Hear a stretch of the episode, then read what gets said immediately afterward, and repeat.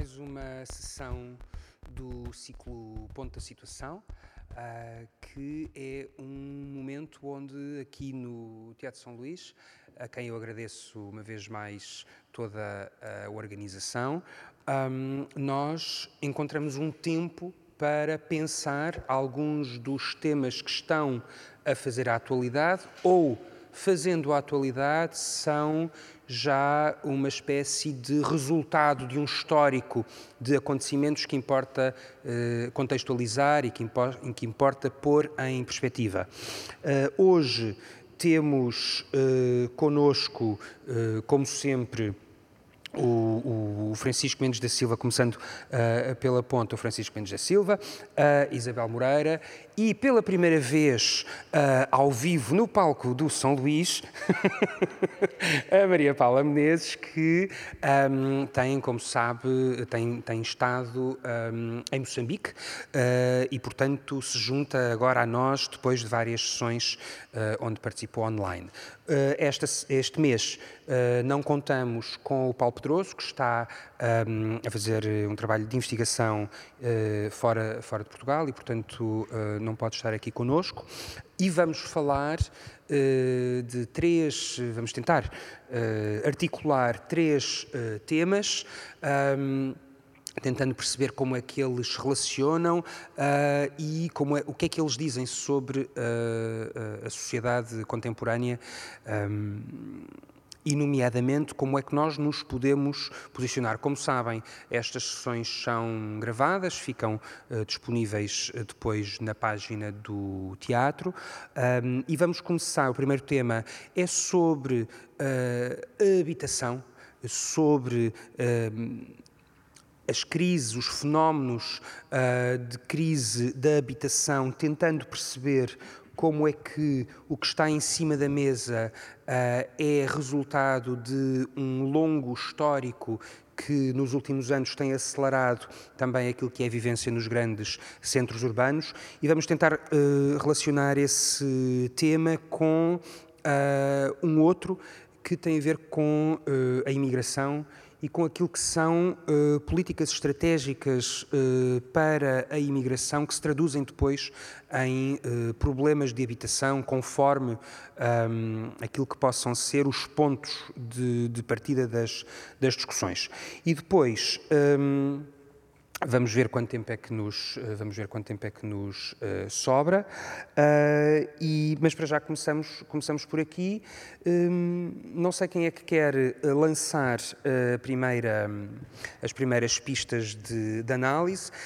Nos últimas, nas últimas semanas temos assistido a uma a, a notícias de um escalar de preços nos grandes centros urbanos que têm uh, posto uh, condições uh, muitíssimo difíceis de atingir, de concretizar, não só já para aqueles que são normalmente os segmentos mais afetados, os jovens, as, as pessoas com uh, poucos recursos, uh, uh, um, mas também, curiosamente, e depois daquilo que deveriam ter sido aprendizagens da crise imobiliária de praticamente há 10 anos, um bocadinho mais até, ah, de repente, famílias daquilo que ainda subsiste da classe média, de se verem de repente confrontadas com ah, situações ah, de absoluto desfavorecimento face a planos que haviam sido traçados, planos de vida que haviam sido traçados. O governo apresentou um conjunto de medidas, a oposição apresentou um outro conjunto de medidas. E eu lanço-vos como é que se pode olhar para aqui, para esta realidade, tentando perceber uh, qual é que é a responsabilidade do Estado naquilo que é um direito constitucional da habitação, um, como é que nós podemos olhar para este problema, não necessariamente uh, tentando apontar responsáveis uh, um, para soluções de, de, de, de curto prazo, mas sobretudo perceber como é que voltamos aqui. Acho que devia começar a senhora legisladora. Eu é que não fui. Estou a brincar. Não, estou uma... Claro que sim, claro que sim. Não, não, não, não. Eu, eu espaço. Isso é mais o vosso terreno, é a vossa casa. Então, Essa boa casa, noite. aliás, é uma boa metáfora. Boa noite a todas e a todos. Eh, Eu, se calhar, fazia uma primeira intervenção num sentido mais eh, genérico, antes de irmos para as respostas mais concretas.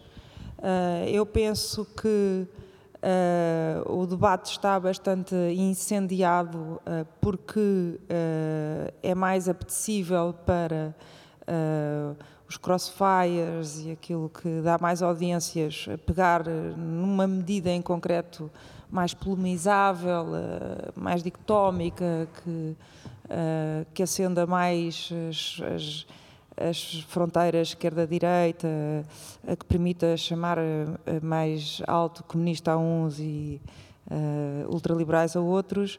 E, e, portanto, tem-se discutido mais uma medida em concreto, concretamente o arrendamento coercivo, do que o problema da habitação eh, em geral e as medidas todas que têm sido propostas, que conhecemos há muito pouco tempo também, porque até há muito pouco tempo era apenas um PowerPoint e não é muito fácil tomar eh, partido eh, de uma maneira eh, definitiva eh, relativamente a um PowerPoint. Mas eu, do ponto de vista geral, eh, queria dizer que acho que eh, nós, apesar de termos uma Constituição eh, muito social, que dá muita força aos direitos económicos, sociais e culturais, eh, do ponto de vista do que foi a construção dogmática, isto é, das pessoas que se dedicaram ao direito constitucional, eh, há como que um, um discurso que se instalou com bastante à vontade de que quando eh, um direito, liberdade e garantia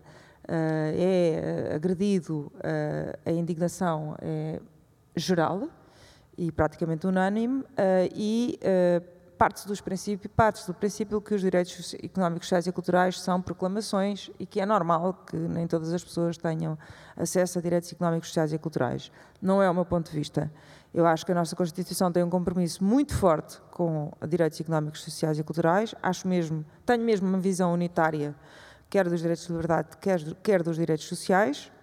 Uh, sem entrar aqui em ramificações jurídicas, pois claro depois cada direito tem uma estrutura que lhe dá uma força concreta e por vezes há direitos de liberdade com menos força do que direitos sociais e vice-versa, mas eu acho que nós fomos uh, muito corretos uh, a partir do 25 de Abril no sentido de perceber que não há liberdade sem igualdade e nesse sentido o Estado ocupou-se no em construir um Serviço Nacional de Saúde, o Estado ocupou-se em construir uma escola pública e o Estado ultimamente percebeu que tem de se ocupar das creches públicas e começa a, a haver um pensamento cada vez mais forte no sentido do Estado perceber que tem de se ocupar uh, de uma rede pública de lares de idosos, porque não nos podemos esquecer do cidadão, desde o momento do seu nascimento até uh, ao momento da sua morte.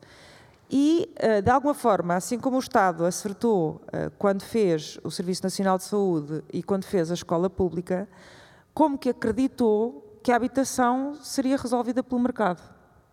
E que, enfim, com períodos longos que ocorreram com taxas de juros baixas, com Uh, com uh, condições favoráveis, com a liberalização do mercado, acreditou que, uh, enfim, era um, um direito que, que, que, se concretizava basicamente com o mercado e que o Estado intervinha apenas nas situações de nicho, ou seja, de erradicação de barracas, de situações de muito limite, de situação de pessoas sem abrigo ou de realojamento. Uh, e, portanto, nunca uh, na situação que nós estamos a viver hoje, que é verificarmos que as pessoas uh, que fazem parte do tecido médio do país não conseguem ter casa. E não ter casa é não ter dignidade.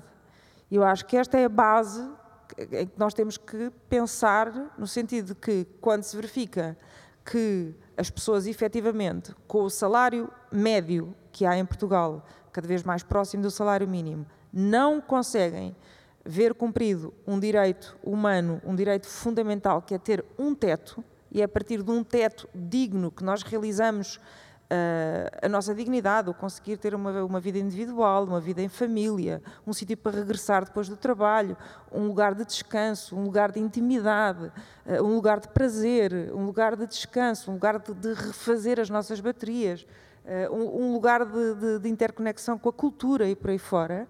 Uh, nós sem isto perdemos completamente a nossa dignidade. Não, não, não, somos, não somos cidadãos e cidadãs inteiras e, portanto, se o mercado não funcionou, como não teria funcionado, é a minha convicção, eh, para o Serviço Nacional de Saúde ou para a escola pública, como eu acho que não funciona, por exemplo, nos Estados Unidos, eu acho que é evidente que o Estado tem de perceber que falhou relativamente à habitação e que tem de fazer qualquer coisa. E, portanto, rever, o, ou rever, alargar o próprio conceito de Estado Social. E eu acho que o Estado começou a perceber, acho que fez bem eh, quando, quando, quando aprovou, por exemplo, uma lei de bases da habitação, portanto foi um passo no sentido de perceber, que, assim como há leis de bases noutros, noutros setores estratégicos do Estado Social, perceber que uh, tinha de haver uma lei de bases da habitação. Acho que fez bem quando, quando começou com alguns programas que já levaram à construção de, de, de vários milhares de focos, que parecem muitos quando contamos sete anos de governo, Uh, Fala-se em não sei quantos mil fogos que, que, que, já foram uns que já foram libertados, outros que estão por construir, mas pensa-se em 32 mil até uh, 2026, não estou em erro. Mas, de facto, se dividirmos por sete anos, não são assim tantos. Portanto, não me parece assim uma meta uh, extraordinária. Agora, o que me parece é que tem que se perceber que uh, tem de se conjugar o investimento público com o estímulo ao investimento privado, com neste momento uma coisa que é circunstanci circunstancial até uh, sem data definida, que é uma, uma inflação que, que, que, não controlamos e, a, e, a, subida, do, e a subida da, da, taxa de juros e também, com certeza, com uma noção uh, de uh, social da própria propriedade privada, sendo que, naturalmente, o primeiro a ter que dar o exemplo é o Estado. Eh, quero eu dizer com isto que o Estado tem um enorme uh, património público, muito dele que não tem utilização nenhuma, outra que tem uma utilização abusiva e, portanto, o Estado deve ser o primeiro a pôr o seu património ao serviço da habitação, sendo que acontecerá muitas vezes em determinados sítios, em determinados polos de, de cidades, em que é necessário eh, haver habitação disponível, naquele local, por exemplo, não há património público e, portanto, isso terá, terá que haver razoabilidade. Mas é evidente que o primeiro a ter que dar o exemplo uh, é o Estado. Mas isto tem que ser medidas combinadas, em que não se pode ter um, uma visão uh, radical, absolutista, nem de uma coisa nem de outra, nem uma visão absolutista da propriedade privada, porque não é essa a visão da, da nossa Constituição, uh, nem o Estado pode, porque de porque, porque, porque acordou para o problema, de repente, uh, responsabilizar totalmente os proprietários, mas tem de haver um papel do Estado, isso eu não tenho dúvida nenhuma, portanto, era assim que eu enquadraria para começar, antes de ir às medidas concretas. Francisco, o Estado, uh, como é que o Estado lida com um mercado que aparentemente não basta para as necessidades? Bem, antes de mais, eh, e, bem, antes de mais de mais, boa noite. Depois, um, eu acho que não é, não é uh, de todo desta forma. E vou passar a explicar minha as minhas sensações sobre esta, sobre esta atuação. Em primeiro lugar, convém dizer que, de facto, a questão da habitação é uma questão central. É, é agora e foi sempre, ou devia ter sido sempre. Uh, e, de facto, eu acho que foi um dos ângulos mortos da nossa democracia a forma como deixámos os problemas resvalarem para este, para este uh, ponto. Devo, aliás, dizer que um dos riscos que a direita em Portugal corre é de uh, ficar numa, numa posição de tal maneira refratária relativamente a este tema, limitando-se a responder ao alegado comunismo da esquerda, sem perceber que tem que ter políticas sobre isto. Ou seja, tem que, ter uma, tem que participar na conversação pública sobre isto. E isso não é encostar-se à esquerda, porque se nós pensarmos na direita ou nas várias direitas democráticas europeias e americana, a questão da habitação sempre foi uma questão central. Desde logo, nos, uh, os próprios liberais sempre acharam que ninguém consegue ser verdadeiramente empreendedor se uma grande parte do seu rendimento tiver alocado à habitação, a uma coisa básica como a habitação. É, ninguém consegue, uh, uh, ninguém consegue uh, praticar o risco ou, ou, ou exercer a sua liberdade se essa liberdade estiver eh, cortada em grande medida por causa da obrigação de pagar todos os meses uma renda elevada, por, pela obrigação de ficar naquele sítio porque é ali que se está a pagar ao banco aquela casa. E, portanto, há um discurso também de direita sobre isto. Os próprios conservadores sempre disseram que garantir habitação garantir habitação é uma forma de estabilidade familiar e uma forma de organizar a sociedade com base nesse, nesse conceito fundamental. Eu não sei se vocês uh, se lembram, mas do, no tempo do, do, ia dizer o George Clinton, mas isso é um músico de funk, de, de, funk americano, no, do Bill Clinton, uh, uh, no tempo do Bill Clinton e depois ainda mais no tempo do George Bush filho, havia um conceito na América que era o conceito da ownership society em que as políticas públicas eram muito orientadas para a propriedade de casa. E até se diz que isso, em parte, foi o que levou à, à, crise do, do, subprime. Porquê? Porque havia políticas, há discursos, do, há discursos aliás, do, do, Bill Clinton, a dizer que o Supremo tem que facilitar, o Supremo americano, que decidia muitas, muitos, por exemplo, casos em que os, os bancos recusavam empréstimos para compra de casa a alguns setores mais pobres incluindo uh, setores de minorias raciais. E o Bill Clinton dizia: não é preciso facilitar que as pessoas tenham casa, para, porque isso é que lhes vai permitir ter família, crescer, também arriscar economicamente, etc, etc. E nós sabemos como, uh, nós sabemos hoje em dia, como uh, grande parte da crise do subprime teve a ver com o facilitismo de, de, dos empréstimos bancários e como, quando, aquilo, quando as pessoas deixaram de pagar, os bancos foram para. Foram, e depois, claro, os bancos tinham que usar colaterais para se protegerem, coisas super eh, complexas, tipo os credit default swaps, etc. Mas isso, isto, como primeira linha de análise, eh, dizer o seguinte: é isto mesmo. Eh, e resumindo, a questão, é, a questão é bastante importante, é central e vai, ter que, vai, ser, vai ser central nos próximos tempos, e todos os lados da barricada política têm que ter um discurso sobre isso. Aliás, quem não tiver ou quem parecer que é contra se quer falar-se disso, vai perder gerações e gerações de, de, de, eleitores. Em segundo lugar, eu acho que esta lei foi pessimamente feita, ou este, este, este, este pacote. Desde logo, quer dizer, vamos lá, vamos tentar ser um bocadinho uh, se calhar é cruéis, mas eu acho que é preciso alguma crueldade para se falar com, com, com seriedade disto.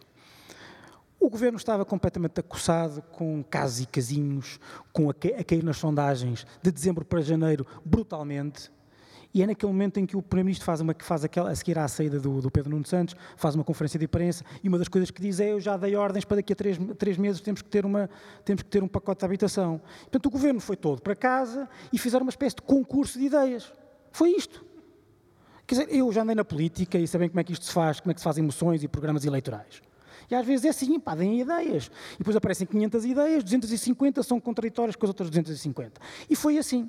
Não só, viram, não só viram as autarquias, que é uma coisa absolutamente extraordinária aqui, tendo em conta que depois se percebeu que grande parte das medidas vão, vão ser, eh, supostamente, vão ter que ser implementadas pelas autarquias. Não só viram. Não só viram as autarquias. E isso eu acho que é um problema. E depois tens. Uh, para mim, o grande problema deste pacote, ou se quiseres, não é tanto do pacote, porque o pacote podia existir se essa discussão existisse, se a discussão fosse mais alargada. Não está na discussão, a meu ver, as três principais coisas, uh, chamas-lhes chamas chamas um, reformas estruturais, o que quiseres, que faltam fazer. Ou problemas estruturais, mais do que reformas. Primeiro, aquilo que causa de forma mais intensa, estrutural e antiga o problema da habitação, que é a pressão sobre a procura, é o facto de nosso país estar excessivamente virado para duas cidades do, do litoral. É isto. Aliás, basta ver onde, é que estão os, os, a, a, esmagadora maioria dos prédios devolutos. Estão no interior. Um, e nós não temos uma política Falou-se uma única vez, um único momento histórico, em que nós falámos a sério de políticas de uh, um, eh, reabilitação do interior, que não é, que é um sítio, há muitos sítios em Portugal que estão completamente esquecidos, porque são economicamente inviáveis. Nós falámos disso quando foi dos incêndios, porque nos incêndios, nos grandes incêndios de 2017, o país percebeu eh, que aquilo que ardeu não foi a floresta, foi o mato informe no país. Foi o, o, o mato. Porque grande parte do país é mato. Porque é economicamente inviável porque as pessoas não estão lá e as florestas transformam-se em mato e as, as aldeias transformam-se em mato e as pessoas estão todas a vir para, para, Lisboa e para o Porto. E isso é de facto um problema e não há um discurso sobre um discurso que enquadre este problema da habitação uh, com base nisso. Sim, mas isso é quase como se, para utilizar uma metáfora uh, das casas, quer dizer, é como se, então querer, querer resolver o problema da habitação começando pelo telhado. Não, não estou, é um, eu não estou, eu não estou a dizer isso. É um exercício de estruturação que permita aliviar a pressão nos grandes centros urbanos, reconhecendo que existem necessidades no interior do país que poderiam eventualmente ficar resolvidas e, portanto, existirem condições de uma espécie de distribuição para irmos ao encontro de uma harmonia uh, social. Não, Tiago, e, deixa-me só, é? só, eu não quero.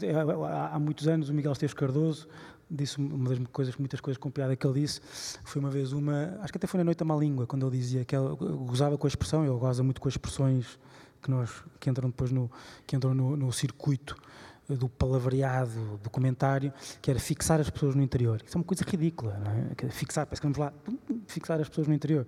Enfim, eu, eu vivo grande parte da minha vida em Viseu e, portanto, ando sempre de um lado para o outro e sei que isso, e sei que, que isso é bastante. Eu só, só, só, estou, entre aspas, fixado no interior porque, enfim, trabalho fora e, e ando sempre uh, de um lado para o outro. Mas, deixa-me, o que eu quero dizer é o seguinte: é, eu não quero, eu não, eu não acho que vamos resolver o problema, imediato, o problema da habitação imediatamente com políticas uh, de, de, de, coesão territorial. O que eu estou a dizer é que isto podia ter sido uma oportunidade para se começar a, a falar a sério do país. Outra coisa, Outra, outra coisa, não se fala de transportes nisto, não se fala, de, e do urbanismo. Porque se uma pessoa vai a Paris, ou vai a Londres, ou vai a Berlim, ou vai a Nova Iorque, e as cidades crescem. Aquilo, aquilo que uma pessoa diz, eu gostava, também gostava em Londres, gostava de viver em Mayfair. Gostava, em vez de lá viverem os russos e os chineses, eu gostava de ter uma casa em Mayfair. Uh, toda a gente acha que Mayfair é o centro de Londres. É o centro de Londres há 150 anos. Antes não era era um subúrbio.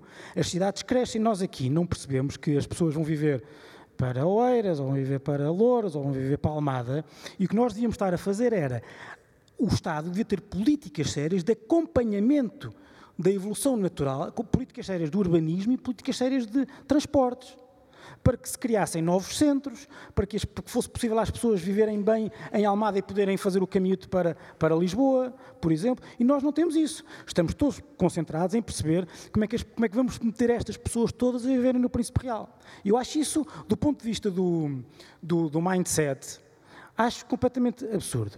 Depois, o problema destas políticas são todas oblíquas. Eu chamo-lhes oblíquas. É nós estamos à espera que elas gerem efeitos, que, que, que venham a gerar efeitos. Não sabemos bem como limita-se a tributação sobre determinados casos, e eu sou fiscalista e sou de direita, pá, e de, devo dizer, eu já me chatei há muitos anos esta coisa que que a direita tem obcecada, que é vamos uh, reduzir os impostos sobre as famílias mais numerosas e as pessoas vão começar a ter filhos que nunca mais acabam. Não é verdade. Vamos reduzir os impostos sobre não sei o quê, vai tudo. Não, não é, isso é, é, bastante, é bastante difícil que as coisas aconteçam só por causa de, só, por, só pelo facto de se baixarem os impostos. E, portanto, eu não estava a ouvir, aliás, uma, uma, economista de esquerda que eu gosto muito, talvez a, a, a, o economista que eu posso dizer que é de esquerda que, mais, que eu mais gosto de ouvir, que é a Mariana Mazzucato. Ela é de origem italiana, vive em Inglaterra há muito, há muito tempo, e ela tem uma série de livros sobre. Agora tem um contra as consultoras, e eu, por ser, se calhar por ser dos grandes escritórios de advogados, gosto quando se metem com as consultoras, que em grande parte são nossos concorrentes, se calhar foi por isso, mas enfim, mas eh, agora isto é, foi só uma piada. Mas ela tem uma ideia, tem, ela tem escrito muito sobre esta coisa do como a esquerda perdeu a ideia, e a direita também, da economia de propósito. Em que ela usa muitas vezes o, o, o ela usa muitas vezes a comparação com eh, a América do Kennedy, quando disse: Nós vamos chegar à Lua em 68 ou 69. Ele disse isto não foi do tipo uh, alucinação. Foi o, o, o, que foi preciso fazer para os americanos chegarem àquilo. Uh, milhões de pessoas tiveram trabalho, evoluir, evolu, evoluiu-se em, em, áreas científicas e tecnológicas brutalmente que depois tiveram, essas evoluções tiveram, desaguaram em coisas importantes para a vida das pessoas, aquilo foi um, não foi só um símbolo, foi, é um projeto que vai arrastar a indústria, a ciência, a investigação tecnológica, as universidades de todo, toda a América e todo o mundo em ordem a isso. Eu não percebo porque é que a política de um governo de esquerda em Portugal não é até 2030 ou até 2035 vamos construir X casas. Mas... Desculpa, não, não, não, não tem sido. Em vez de ser, em vez de ser estas coisas de não vamos baixar os impostos, agora vamos, vamos limitar o, o, o, o, o alojamento local, nada disto, sinceramente, acho que vai, vai, vai, uh, vai resolver, sinceramente. E até porque depois, repara, o risco disto, deixa-me só dar uma nota sobre esta. Uh, a questão do, do, do arrendamento eh, compulsivo. Eu, sinceramente, acho que não é inconstitucional. Acho que não é inconstitucional é impraticável. É porque se fosse praticável era inconstitucional. E passo a explicar. A Isabel vai até tenho medo de dizer isto, porque a Isabel é que é especialista em direito constitucional. Mas uh, uh, uh, eu, direito constitucional, só, só na parte dos impostos. E já me dá bastante trabalho. Como diz muito bem, aliás, o Miguel Prata Roque, num artigo no Expresso, eu acho que depois ele não, não chega à conclusão. Uh, esta lei não é inconstitucional porque tem que ser articulada, tem que ser lida em articulação com a legislação que já existe, designadamente a Lei de Base da Habitação, que é uma lei de valor reforçado. E a Lei de Base da Habitação diz o seguinte: uh, tudo que seja políticas deste tipo, uh, que, tenha, que, que, que, necessite de, que, ou melhor, que, que desemboque em dar casas às pessoas, seja de que maneira for, tem que, tem que obrigatoriamente passar primeiro pelas casas que o Estado tem disponíveis. E, portanto, esta, esta lei só não é inconstitucional, a meu ver, porque é para, para se ir ao arrendamento compulsivo de eh, propriedades privadas, de volutas privadas, o Estado tem antes é subsidiário, o Estado tem antes que, que, que, dar as suas. Como é óbvio, ninguém está a imaginar que o Estado vai pegar nas centenas de milhares das casas de volutas que tem, em, eh, eh, eh, com, com, com, o dinheiro que não tem, reconstruí-las, pô-las no mercado. Não vai. E, portanto, qualquer pessoa, se eu tivesse que não tenho uma casa de voluta qualquer, se o Estado me lá viesse dizer, olha, agora vamos arrendar isto, e já foram arrendar as dos outros, não, então é inconstitucional. E, portanto, eu acho que isto está cheio, cada vez que se olha para o, para o mesmo com boa vontade, Sim, está bem, mas o que estou a dizer, então, mas agora verifica-se verifica que a norma em abstrato é inconstitucional porque tem efeitos práticos que eu não sei. Mas pronto, mas para já são estes os, os toques na bola iniciais. Então, uh, de, de, Maria Paula, uh, eh, um, o Francisco colocava aqui, Francisco, uh, enfim, Isabel começou e depois o Francisco sublinhou dimensões que têm a ver com a, a, dignidade, a dignidade humana, a dignidade do indivíduo, a, a, ambição natural de uma, enfim, de, de constituição, de, de, realização de sonhos e de, de, sonhos e de vida, mas também aquilo que são necessidades estruturais para que determinadas políticas, que são políticas de reação, possam ter aplicabilidade prática. Um, como é que uh, isto mina a confiança nas instituições, no Estado e na própria sociedade enquanto uh, solução para um viver uh, em comunidade? vamos lá aqui dizer uma coisa. Eu, eu, não, eu trabalho com, sobre o direito, mas eu não venho do direito. Eu trabalho sobre pluralismo jurídico, portanto, que é assim o meu, o meu prato forte, que é aquilo que eu gosto é de ver quem é que resolve conflitos. E um dos temas principais da resolução de conflitos é a habitação. Que seja aqui em Portugal, seja em Timor, seja em Angola, seja em Moçambique, seja na Tanzânia, onde eu tenho andado, um dos grandes focos de problemas é a habitação. Portanto, está aqui uma questão que, que atravessa o nosso mundo e que me parece que traz, e era por aí que eu queria começar, um bocadinho reagindo às provocações que o Francisco trouxe, mas trazendo mais achas para a fogueira. Nós acabamos de sair, estamos em, a sair de uma pandemia. Uh, e há uma questão que tem a ver também com o dimensionamento das cidades. O que é que significa uma cidade? E um dos grandes problemas das pandemias são as cidades com o seu tamanho desmesurado, a sua quase desumanização e eu creio que esta lei de habitação devia também ter tido esse momento reflexivo Portanto, aqui vem o meu lado académico de pensar o que é uma cidade, uma cidade digna, onde as pessoas possam ter espaços para eh, estar próximo das suas crianças, vê-las crescer, acompanhá-las à escola, ter amigos. E é isso, sobretudo, que, por exemplo, em grande parte dos problemas que nós temos assistido, sobretudo em países de chamado terceiro mundo, quando se procuram deslocar as pessoas para as periferias, um dos grandes problemas que se coloca é que as pessoas dizem porque eu depois não tenho hospital, eu depois não tenho centro de saúde, fico cada vez mais longe dos bens que eu necessito. E, portanto, o que nós começamos a ver é aqueles que é uma classe média-baixa a ser deslocalizada para regiões externas e quem é uma classe média-alta a ficar junto dos grandes polos onde já há cuidados de saúde, onde há parques, onde há isto e aquilo. Portanto, nós continuamos a acentuar com estas medidas, de certa forma, uh, estas fraturas sociais que já existem. E eu acho que chegou uma altura da gente também apelar um pouco ao bom senso das universidades. Portugal tem muitas universidades públicas, que eu acho que é também parte da nossa responsabilidade como académicos, é de contribuir para uma reflexão coletiva sobre o mundo onde nós vivemos e não passar a vida às vezes como alguns de nós fazemos, eu não me estou a eximir à responsabilidade, a inventar projetos sobre coisas que às vezes não fazem muito sentido. A, a segunda questão que tem a ver também com isto é que há um, há um paradoxo interessante na investigação é que grande parte da investigação que nós fazemos, cerca de 70%, só é útil 40 a 50 anos depois. Portanto, muito da investigação não é útil no imediato. Portanto, nós fazemos uma espécie de banco de dados, de informações, de projetos que são úteis às vezes 40 ou 50 anos. Eu costumo até dar o exemplo que me ficou muito na, na, na imagem. Uh, foi um, um, colega chileno, creio que nos anos 50, estudou como é que funcionavam os olhos das moscas. E, portanto, isso nos anos, creio que foi nos anos 40 ou 50, foi logo a seguir à, Segunda Guerra Mundial, e depois esse estudo sobre os olhinhos de uma mosca terminada chilena é o que está na origem dos mísseis Tomahawk. Portanto, ninguém iria pensar que aquele estudo dos olhos das moscas ia ter utilidade militar, e o colega depois, mais tarde, por causa dessa questão, acho que se suicidou ou teve um, um, problema grave de saúde, porque a gente às vezes não espera, quer dizer, nós fazemos investigação.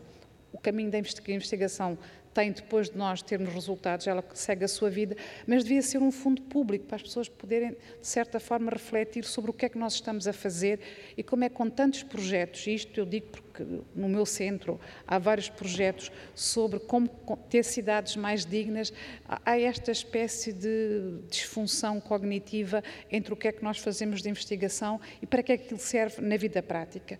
Acho que aí é um déficit democrático forte sobre o que é que nós fazemos de investigação e como é que ela se liga à vida prática, às implicações, com as, quer da nível da autarquia até aos níveis do governo e da própria União Europeia. Portanto, eu, eu acho que nós estamos a precisar também de fazer essa reflexão, o que é que nós andamos a fazer uh, sobre estes grandes problemas que marcam a nossa sociedade e como pensá-lo um bocadinho mais à frente. Mas nestas questões da, da, da pergunta que o Tiago também me fez, uh, eu, eu, eu diria que não foi fácil comprar uma casa em Portugal, sendo estrangeira, mas eu consegui comprá-la há quase 20 anos, foi quando eu resolvi vir trabalhar para Portugal.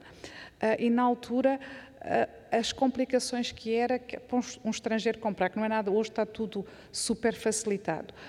Mas a questão hoje que se nos coloca, nós que não vivemos nas cidades do litoral, eu vivo em Coimbra, que é uma cidade do interior, uh, também tem muitas peculiaridades e uma delas é que não há habitação. Não há habitação nem para professores ou jovens investigadores que queiram ser atraídos, nem para estudantes. Nós estamos a perder estudantes na universidade porque não há habitação para estudantes. Eu não estou a falar de estudantes de licenciatura.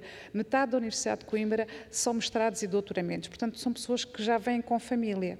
As universidades não estão planeadas para ter essa estrutura junta. E quando nós trazemos investigadores para Portugal, nós trazemos massa pensante que vai ajudar a pensar o desenvolvimento científico e tecnológico também de Portugal e da União Europeia.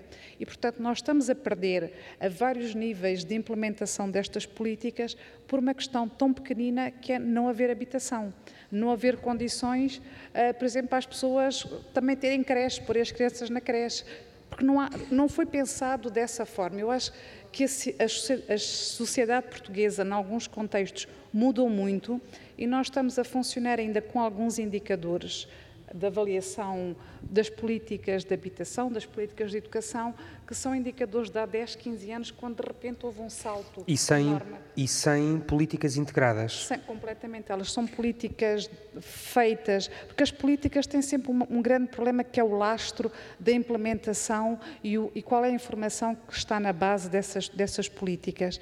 Tanto que eu, na altura em que uma vez, foi a única vez na minha vida em que participei num projeto de lei, que era sobre tribunais comunitários, nós estávamos a propor que houvesse um tempo de moratória, de experiência, de experimentação, a ver como é que aquilo funcionava em alguns sítios.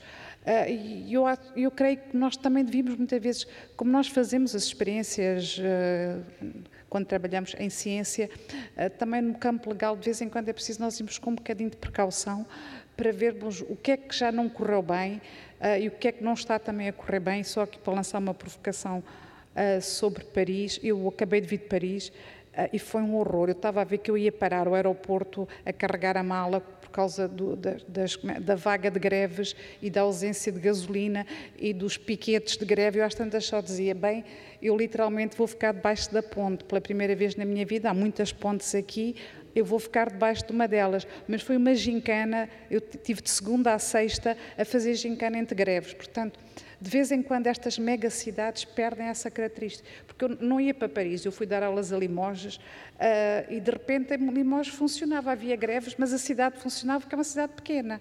Portanto, ali andávamos todos a pé.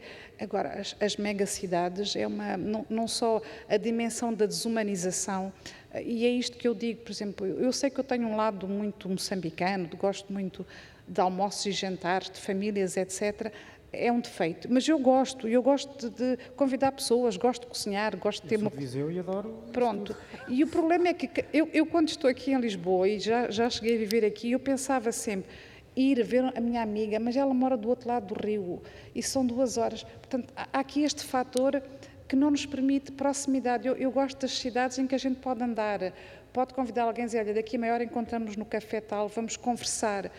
E é isto é um fator que eu acho que nós nos estamos a desumanizar nestas macrocidades, de não conseguirmos ter estes pequenos momentos, não só com as crianças, mas também com amigos, com, conhecer-nos um bocadinho e termos, sobretudo, aquela, aquela sensação que eu ainda conheci em Coimbra, quando cheguei, em que eu era preciso uma data de papéis para pode tal pedir o empréstimo.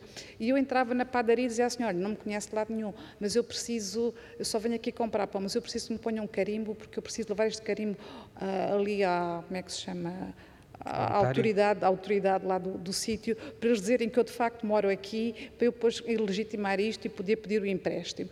E as pessoas, com a maior candura, aceitaram, fizeram os papéis todos, punham os carimbos, ajudavam. Eu, às vezes, não tinha, não tinha o cartão do banco e deixavam que eu dissesse: olha, daqui para a semana eu depois passo cá com um livro de cheques e pago as cortinas.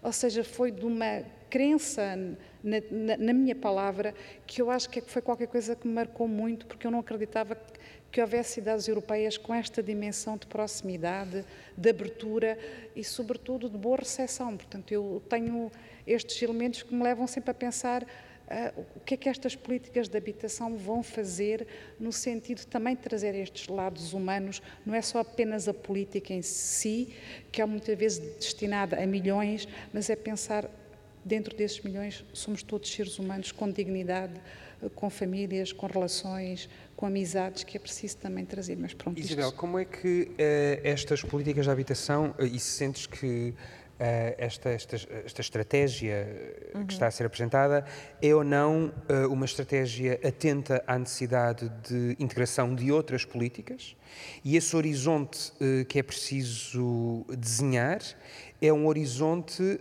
que deve contemplar o quê? Porque estamos a, há um, um, calendário agora do PRR que vai permitir o desenvolvimento de um conjunto, milhões, não é? Uh, mas Uh, os problemas já não estão nos grandes centros urbanos só, sim, não é? Sim, sim, uh, menos ainda no Príncipe Real, não sei quem é que quer viver no Príncipe Real, não sei se alguém vive no Príncipe não, Real, porque é, tão, nem, é, é horrível viver no Príncipe Real. As estão desenhadas portanto, para as pessoas portanto, era bom que se parasse com esta coisa de que as pessoas querem viver no Príncipe Real, porque é horrível viver no Príncipe Real. Esta não está feita para as pessoas irem para o Príncipe Real.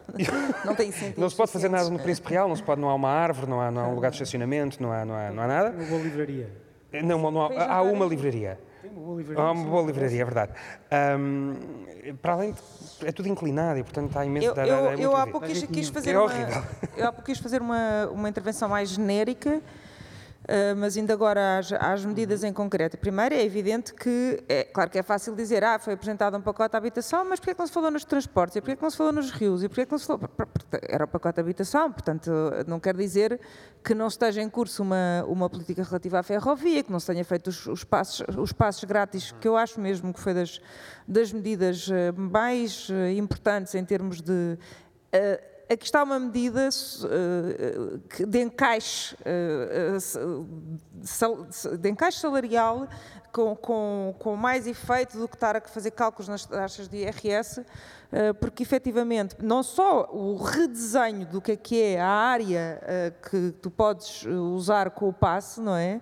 Eh, Como a questão da gratuidade dos passos, para, mim isso é o, é- é o tipo de política que, que- que, de facto faz muito mais pela igualdade do que às vezes centenas de, de livros e palavras, como a questão das, das creches das creches gratuitas, que acho que isso sim é que, é, é- é que pode mudar radicalmente eh, a vida das pessoas. E, portanto, estas políticas é evidente que, que- que são integradas com outras.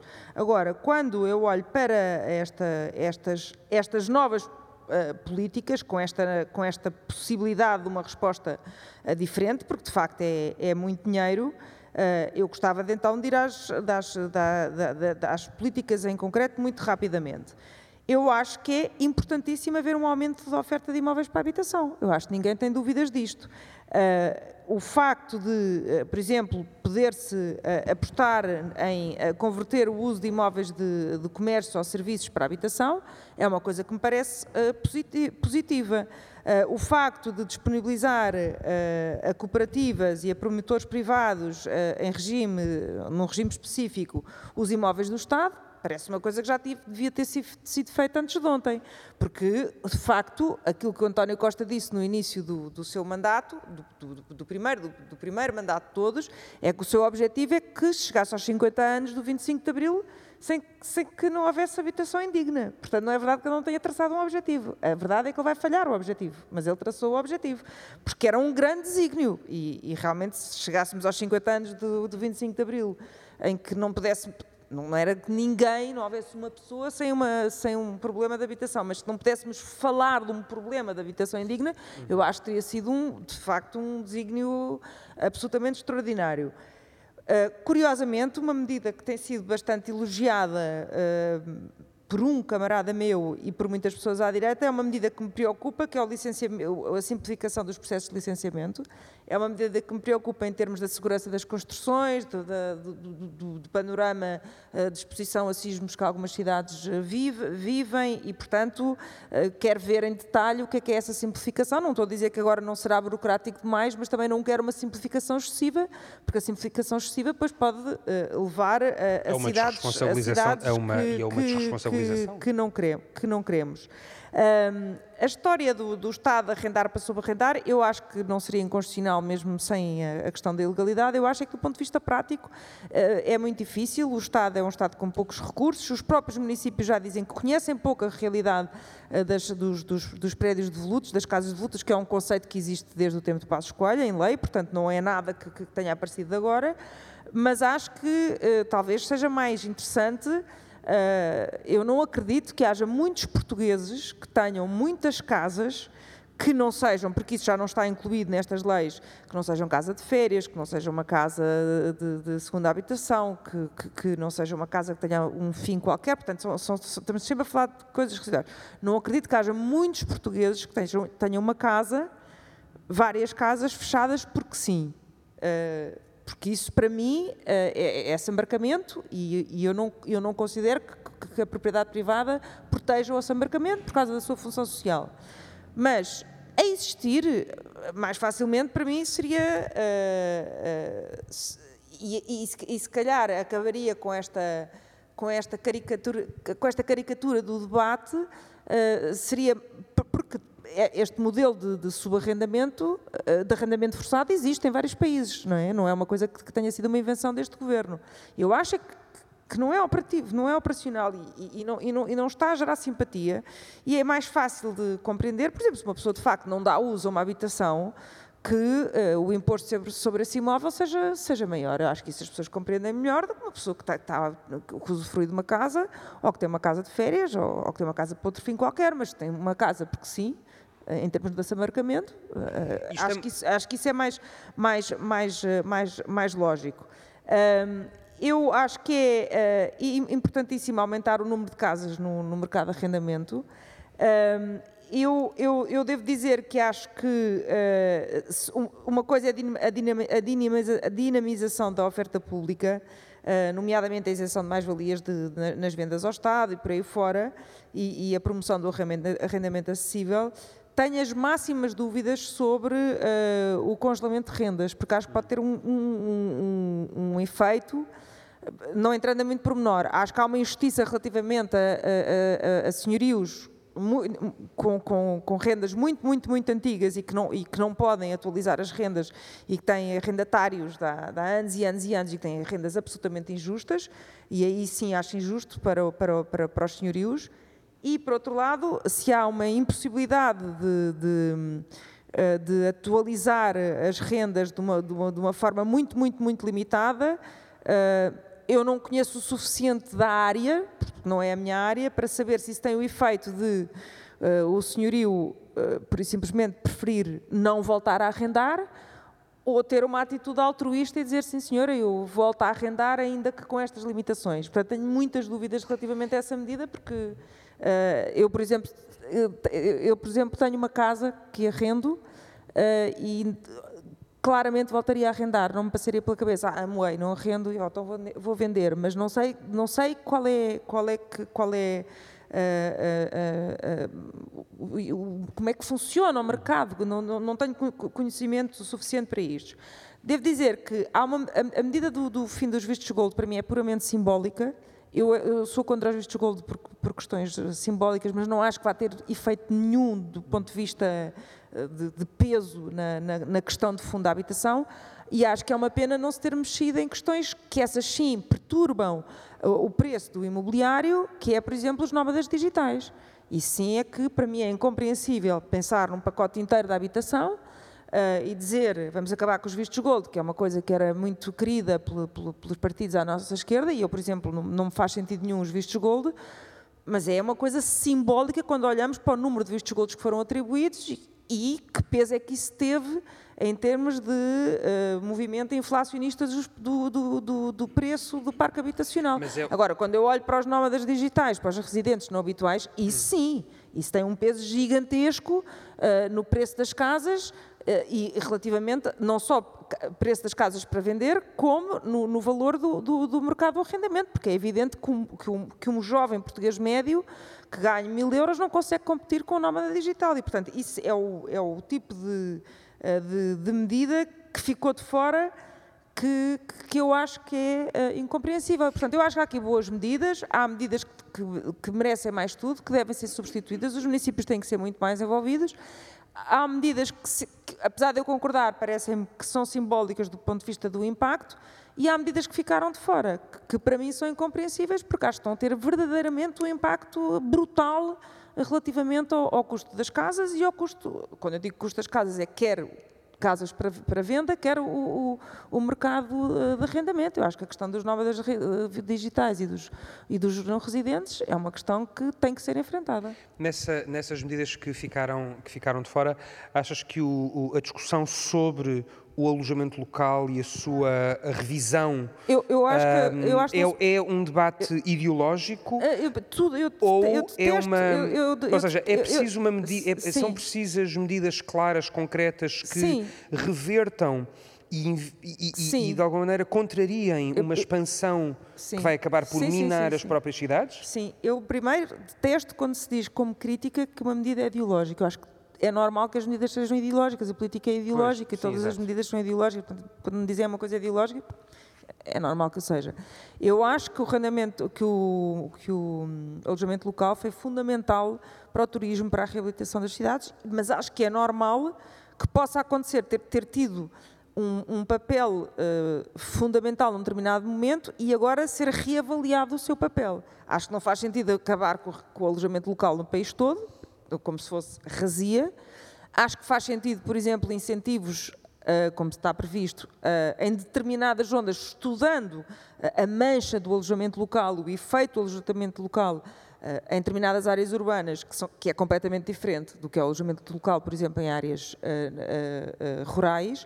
Faz sentido, por exemplo, o incentivo a quem tem alojamento local à, à, conversão do alojamento local em arrendamento, por exemplo, e portanto acho que é uma realidade que tem que ser estudada. Uh, acho que é, é, é, parece-me que o alojamento local hoje tem que ser encarado de uma forma diferente do que o era há, há cinco anos atrás, uh, por exemplo, mas não acho que o caminho seja está proibido o alojamento local. Acho que não pode ser por aí. Francisco, sobre esta, sobre esta ideia de que de repente há uma nova, houve uma nova lógica de organização uh, das próprias cidades, uh, o turismo efetivamente aparentemente, enfim, não sei se aparentemente salvou, porque se depois caímos outra vez num abismo social, não sei o que é que, o que, é que salvou exatamente, mas um, como é que uh, esta relação que existe com a recuperação das cidades através do alojamento local e através de uma outra forma de arrendamento, pode agora vir criar um problema naquilo que é a propriedade privada e naquilo que são também direitos adquiridos, quem traçou a vida de outra maneira. Não, eu acho que quanto a isso, eu já, eu já posso já ir depois ao alojamento local, mas respondendo já a isso, eu acho que a estabilidade legislativa e a estabilidade da uh, confiança que as pessoas devem poder depositar na atuação do Estado também é um bem em si mesmo. Okay? É evidente que todas as políticas do Estado têm efeitos, aliás, isso é uma, é uma base ideológica, ou se quiseres intelectual, uh, do, do, próprio liberalismo político, que é uh, há sempre uma lei das, das consequências não desejadas qualquer coisa tem consequências não desejadas. E, portanto, na verdade, aliás, eh, eh, eu acho, eu sou daqueles que entendem que, o, que a função de um governo, o papel de um governo é sempre meio jazzístico. Há sempre uma, uma há sempre uma grande, uh, há sempre uma grande uh, dimensão de improviso no, no, na, na, ação de um governo, do governo ou do Estado em geral, porque nós fazemos coisas que têm efeitos bons, mas também geram outros, aquilo que eu costumo chamar, e há pouco até já usei isso, ângulos mortos não percebemos que aquilo ia acontecer e, portanto, passado 5 ou 6 anos ou 15, temos que fazer outras coisas que, que, que, que adaptem os efeitos. Uh, acho que sempre foi assim, eu sempre fui, acho que faz parte até da, enfim, da estrutura ideológica que eu sigo, ser contra planos quinquenais, precisamente porque eu acho que a imperfeição humana faz com que nós não consigamos ver ver, ver, o, ver o futuro. E, portanto, eu não tenho nada contra essa coisa de uh, apostou-se na, na, requalificação das cidades, etc. Agora, isto causou alguns efeitos, vamos tentar, uh, vamos tentar uh, atacar esses efeitos. Sendo que, volto, volto atrás, também acho que é preciso ter em conta que as pessoas também Uh, investiram, fizeram vida, muitas vezes não são, não são propriamente especuladores, são pessoas que herdaram casas de, uh, dos pais, uh, que os pais morreram, ficaram com aquela casa e, portanto, como não tinham casa para pagar os impostos nem para, nem para, nem para, nem para ir para lá viver, a única forma que tinham era colocá-la no mercado e ter ali um rendimento, até foi se calhar uma forma de poupança para poder levar os filhos a estudar, etc. Nós nunca sabemos. É por isso que há pouco, se calhar, a Isabel também estava um pouco a falar sobre isso, pareceu-me que é, nós não sabemos, nós não podemos presumir que as pessoas têm as casas devolutas, porque sim. Muitas vezes as pessoas estão, estão ali, olha, estou à espera que o meu filho vá estudar. O meu filho tem 15 anos ou 14 e, e, e, e quer, quando ele tiver 18 anos, quer ter possibilidade de ter aqui uma espécie de pé de meia e é aqui foi isto que os meus pais me deixaram, foi só esta casa. Portanto, nós não podemos presumir que são todos especuladores, isso custa-me um bocadinho. Mas relativamente a... a Uh, um, Deixa-me só aqui duas ou três coisas, ainda pegando no que foi dito, para tentar que o debate também seja um pouquinho assim, mais dialético. Eu há pouco a Isabel estava a responder a mim, mas eu acho que, ela, acho que nós estamos a falar, basicamente, a dizer basicamente a mesma coisa, que é, eu acho que o António Costa, ah, eu concordo contigo, que estas medidas, que ele não vai conseguir o, o objetivo. Mas o que eu te estava a dizer precisamente era que Uh, o que eu estava a dizer era que não era que o António Costa ou o Governo ou o PS não tivesse como objetivo, um determinado objetivo, ter não sei quanta, não sei, não sei quanta, ou pôr toda a gente a viver em, de, modo, de modo condigno. O que eu estou a dizer é que estas medidas não vão servir para isso. E, portanto, o que eu dizia era, há de haver um momento em que nós, eu acho que se calhar a esquerda também foi, a esquerda também foi uh, afetada muito, bem, mas já é desde o Keynes, ok? Mas pela ideia da direita, que é nós não temos que atuar diretamente sobre as coisas, temos que uh, dar incentivos. Os incentivos é que vão a esquerda democrática é a diferença entre o marxismo e o keynesianismo, se quiseres. O Keynes também era, se falares com colegas uh, ateus, uh, mais, uh, mais keynesianos, eles dizem, o João Galamba, por exemplo, está sempre a dizer isso, nunca, sempre anti-marxista, porque é keynesiano, é, nós temos é que alterar as coisas, depois os incentivos. E não, eu acho que esta política, eu, eu, sendo direita, acho que fazia muito mais sentido um governo dissesse assim, não, nós vamos construir. Quer dizer, eu, repara, Pois, precisamente, pois, pois, vamos Enqu construir. Enquanto não constróis, está bem, mas é que construir demora muito tempo. Eu sei, não sei se demora assim tanto do que, do que tentar ver as casas de volutas que há e etc. Eu acho que, mas a ideia é, também é construir. Eu preferia que o dinheiro dos meus impostos fosse utilizado assim do que outras formas que já está provado que não vai dar para nada, na, na, na habitação ou no resto. Depois há um problema ainda sobre a questão ideológica, que é, eu, de facto, uh, aborrece-me um bocadinho, acho que é profundamente negativo, que o debate seja uh, os decibéis do debate sobre os pressupostos ideológicos destas medidas sejam inversamente proporcionais aos decibéis uh, dos pressupostos sérios, digamos assim. Por exemplo, a direita, a esquerda, já, a esquerda está a gritar que, é, que, é, que, é, que, é, que, é, que a propriedade tem uma função social. E, aliás, o PS até diz que tem que estar na Constituição. Não devia estar. O, o, o, a direita diz a função social da propriedade, a primeira é o lucro, o Hamilton Friedman. Bem, eu tenho uma novidade para as pessoas. A função social da propriedade já está na Constituição. Não diz lá, Sim. mas como tu sabes, há dezenas de milhares de acórdãos que pressupõem isso. Portanto, convém dizer isso à direita, mas também convém dizer à esquerda que a função social da propriedade está lá sempre como princípio que limita a direito à propriedade. Normalmente, claro. o debate é há o direito de propriedade e depois vamos ver até que ponto é que ele, neste caso, pode ou não ser limitado, de forma proporcional. Há vários casos. Uh, uh, e nós percebemos casos, por exemplo, dizer, uma casa que está a ruir e que pode cair para a via pública e matar alguém. Não, Mas não... então a quem é que interessa a caricatura do, do discurso? Não. A quem é que interessa, interessa este Bem, interessa desde logo porque grande parte da política e o debate não é, é performativo. E, portanto, falar com base na caricatura é sempre muito mais... Quer dizer, uma pessoa vai à televisão e diz assim, pá, calma, espera aí, vamos ver o outro lado. Ou, se calhar aqui a solução está aqui no meio. Quer dizer, me interessa, toda a gente muda para a Joana Amaral Dias ou qualquer coisa assim. Pronto, não é? quer dizer, não, não dá, não, não funciona. Não funciona. Uh, uh, e, portanto, dizer que o António Costa é comunista, o, discurso, o discurso hiperbólico é sempre muito mais uh, atrativo do que o discurso. Eu até gostava que ele fosse mais um bocadinho, mas não é? Mas não é, não, não. é. Não é. A história da esquerda portuguesa é os líderes serem uma desilusão. Até o Mário Soares foi, não é? Pôr o socialismo na gaveta, etc. Nós à direita temos sofrido a coisa contrária. É sempre, pá, calma, é sempre, vão, sempre mais, vão sempre longe demais do, do, do nosso lado.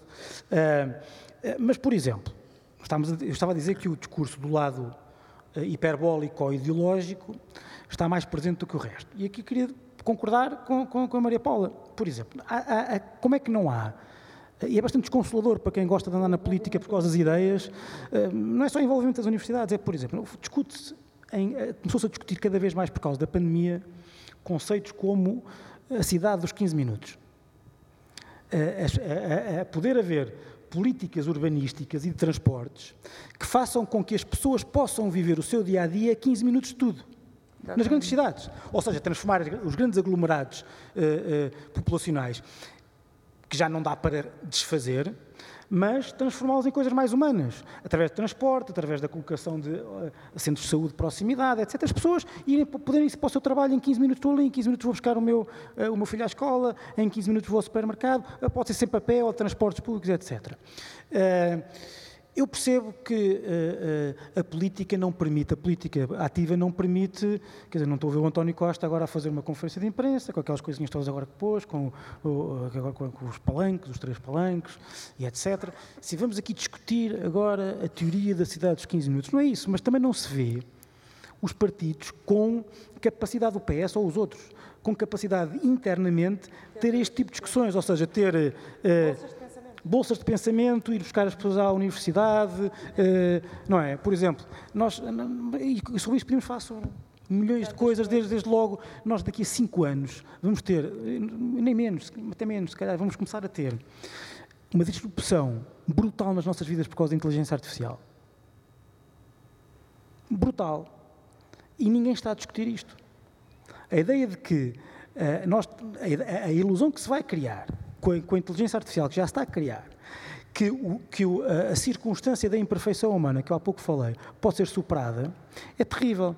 Porque é a ideia de que nós não temos. A, é precisamente a ideia da imperfeição humana, que é a ideia de que nós não, tem, não conseguimos ter conhecimento total sobre quase nada, que faz com que nós achemos que temos que ter democracia.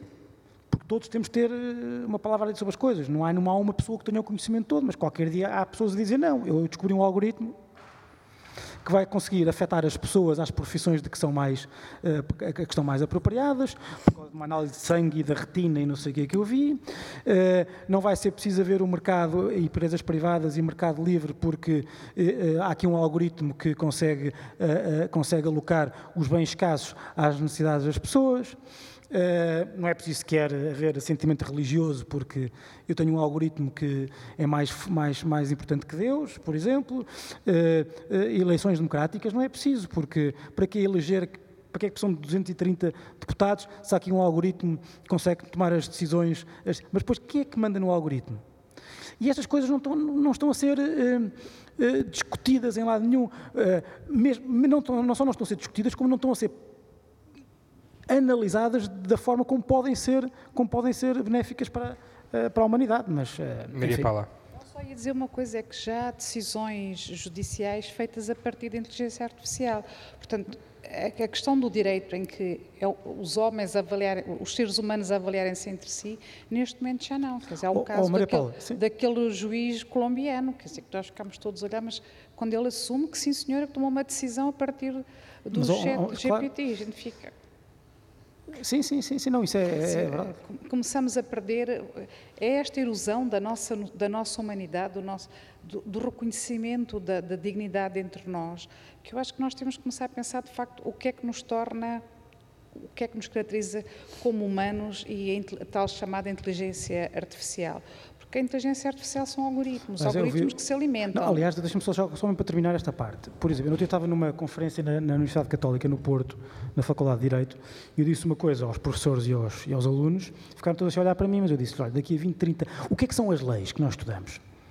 As leis são algoritmos, são rudimentares, são, eh, eh, são no fundo, eh, comandos de atuação dos seres humanos que nós entendemos que há vários interesses e os interesses são, eh, num determinado momento, compatibilizados desta forma. E, portanto, todos temos que atuar em, em respeito àquilo. Os, as leis do futuro vão ser os algoritmos.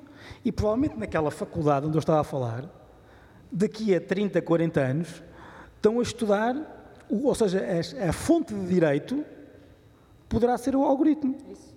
E não, a, não, não os comandos legais. E eu acho que isto vai mudar porque, ao contrário de outras tecnologias e de outras evoluções tecnológicas que nós conhecemos do passado, a inteligência artificial é uma tecnologia que aumenta exponencialmente sempre a sua evolução. E, portanto, nós não nós achamos que, bem, daqui a 50, 100, 200 anos vamos chegar ali. Não, provavelmente é daqui a 20. Porque cada, cada, evolu cada evolução, cada descoberta eh, tem uh, o potencial de descobertas uh, exponenciais. Eu não sei como é que nós derivamos para a inteligência artificial. Exato, se é nós estava, coisa... estava, não, por, por causa da eu questão... estava sem mais nada para dizer e resolvi... mas é, que, é, é, por causa da questão de queria... não termos bolsas de... Sim, de... mas eu queria recentrar a discussão, não sei se eventualmente terá sido um algoritmo que antes implantou a ideia de que nós haveríamos de discutir... é, sim, mas Queria então, fazendo aqui uma falsa ponte, pegar nesta coisa da inteligência artificial para, para falar nos nómadas digitais e para falar do outro lado, daqueles que não sendo nómadas, nómadas digitais, naqueles que chegando às cidades para fazer aquilo que aqueles que aqui moram ainda não querem fazer e que depois se descobre que vivem em condições mais do que subhumanas, que de maneira nenhuma respeitam aquilo que são valores sociais, de coesão social, de evolução uh, e, de, e de princípios até éticos, e que, na verdade, são hum, invisibilizados eh, no meio, deste, no, meio deste, no meio deste mercado e no meio desta, no meio desta discussão. Na preparação para estas, eh, para estas sessões, a dada altura, um, nós discutíamos sobre a panela de pressão que eram este, estes permanentes casos que, enfim, no ano passado havia a história de, em Odmira, que de repente toda a gente pareceu muito surpresa por uh, o tomate cherry chegar aos supermercados, mas ninguém se perguntar como é que, como é que chegava mas ali. Mas isso é? é outro tema, Exato. não é habitação. Não, não é habitação. É, portanto, já estava a derivar também. É, é precisamente como é que nós pensamos políticas de habitação que integrem aquilo que são necessidades sociais que acolham aquilo que são as diferentes realidades uh, que constroem as cidades, onde moram muito mais pessoas do que aquelas que, um, no fundo, uh, estamos aqui a descrever, é? e que não têm acesso a estas, a estas condições. Como é que se olha para as políticas de habitação sob o prisma dos invisíveis, Maria Paula? Bem, agora eu acho que como isto já aconteceu há mais de cinco anos, já prescreveu. Um, os estudantes, uh, e não só, quando estavam em Coimbra, precisam, para renovar o visto de estudo, de demonstrar que habitam, em que lugar é que habitam, e a maior parte das vezes os estudantes que não têm bolsa preferem optar por uh, alojamento muito barato. E o alojamento muito barato, normalmente, os senhorios não pagam, não, não passam recibo. Portanto, houve uma altura que eu tinha declarado na minha habitação que é um T1 10 pessoas. Portanto, obviamente, eu estava a, a, agir contra a lei, mas era uma questão de proteção dos meus conterrâneos, que eu sabia que eles precisavam de acabar o, a, a universidade e, portanto, eu estava nitidamente a agir contra a lei e a procurar ultrapassar o problema, mas não fui autuado. Agora, isto tem dimensões brutais, é que a maneira como a, cidadania está construída, a, a, a, nossa identidade de cidadão, implica um endereço, um endereço fixo. Quer dizer, a gente estuda muito isso, como é que isso aparece na Revolução Francesa, etc. Que a pessoa fica, fica fixa num lugar e depois tem uma, uma morada e depois tem um apelido, e portanto uhum. tudo isto é um sistema, no fundo, como nós costumamos dizer, para depois todos nós podemos pagar impostos. Uh, é uma lógica muito interessante, mas obviamente há um problema sério, é que qualquer pessoa, para ter o número de identificação fiscal, que é uma coisa básica, mas sem a qual não se pode estar na sociedade, a primeira indicação, qual é o seu NIF, ou tem de ter, tem de ter uma morada. E, e, muitas vezes é uma questão de, como é que se chama, de pescadinha de rabo na boca, que não conseguimos sair dela. Muitas vezes são os serviços da universidade que passam uma declaração temporária, isso muitas vezes não acontece com pessoas que têm menos proteção ou que são os tais invisíveis que ninguém sabe que eles estão cá ou que interessa saber que eles, que eles cá estão. Porque isso significa que não há tal dignidade do ser humano, porque eles vivem em condições subhumanas, porque não têm acesso à, à, educação, não têm acesso aos centros de saúde, etc. E, portanto, nós continuamos a reproduzir. Eu acho que aqui também há um problema sério, que alguma vez vamos ter de falar, as questões de todas as xenofobias e as discriminações, que continuam a funcionar no nosso imaginário. Não estou a dizer qualquer um de nós vai dizer eu sou racista e eu discrimino. Mas há uma, um, uma, certa representação frequente sobre o outro em que ele diz, pronto, eles são mais escuros, eles até nem são muito, eles não gostam muito de higiene, eles não se importam viver assim. Isto são questões que eu tive de lidar eh, com, com estudantes, com que eu, como eu digo, procurava mediar os conflitos porque neste momento não, há, há, muito poucos moçambicanos a estudar em Coimbra, mas na altura havia muitos, e nós procurávamos mediar os conflitos perguntando, mas qual é o problema? Ele, ele não pode tomar bem três vezes por semana, porque é que só pode duas? Quer dizer, as questões vão a este nível das, das dificuldades de sobrevivência que de facto nos obriga a pensar qual é a representação que nós temos sobre estas pessoas e que permitimos que isto continue a funcionar. E sobretudo em contextos como em Lisboa, porque quando houve este incêndio aqui eu não estava cá, mas fui acompanhando as notícias, que isto estava a acontecer dentro da cidade, o que é um bocadinho difícil a gente dizer que não sabemos, uh, que as pessoas moram lá e quando nós passamos à porta e vemos de facto há sobralojamento, que as pessoas estão sempre a dormir, etc. E isso são as tais condições da subhumanidade, que, que é um problema que eu creio que nós temos de facto de perguntar aqui. Como é, é que estas políticas de habitação, Isabel, um, podem prever a proteção dos mais fracos, dos mais invisíveis. Não é? Há uns anos, um, alguns municípios uh, começaram a desenvolver políticas de fixação ou de atração uhum. de, de população imigrante Uh, com incentivos à natalidade, à criação de emprego, um, alguns casos de sucesso até em sítios bastante inusitados, mas isso não se tornou propriamente uma estratégia, não se tornou numa estratégia nacional. Um, como é que estas políticas podem atender, ou o que é que tu, o que é que tu lês neste, nestes planos traçados para situações como estas que nós, que nós estamos a assistir permanentemente de sobrelotação, de condições subhumanas de, e que normalmente caem nos, nos, mais pobres dos mais pobres, que normalmente coincidem serem uh, populações imigrantes. Uhum. Uh, bom, eu acho que nós temos que separar uh, o tema da, da imigração do tema do tráfico de seres humanos uhum. e, portanto, há políticas diferenciadas Uh, e penso que a leitura correta uh, de, dos democratas relativamente à imigração é que Portugal precisa de imigrantes, precisa de os acolher com dignidade, uh, precisa de imigrantes por variadíssimas razões. primeiro, porque a atitude digna é acolher pessoas, não é erguer muros. Depois, porque precisa mesmo de imigrantes por razões até de envelhecimento da população de uma quantidade de empregos que efetivamente são preenchidos pelas pessoas que vêm para cá viver e não pelas pessoas que cá vivem,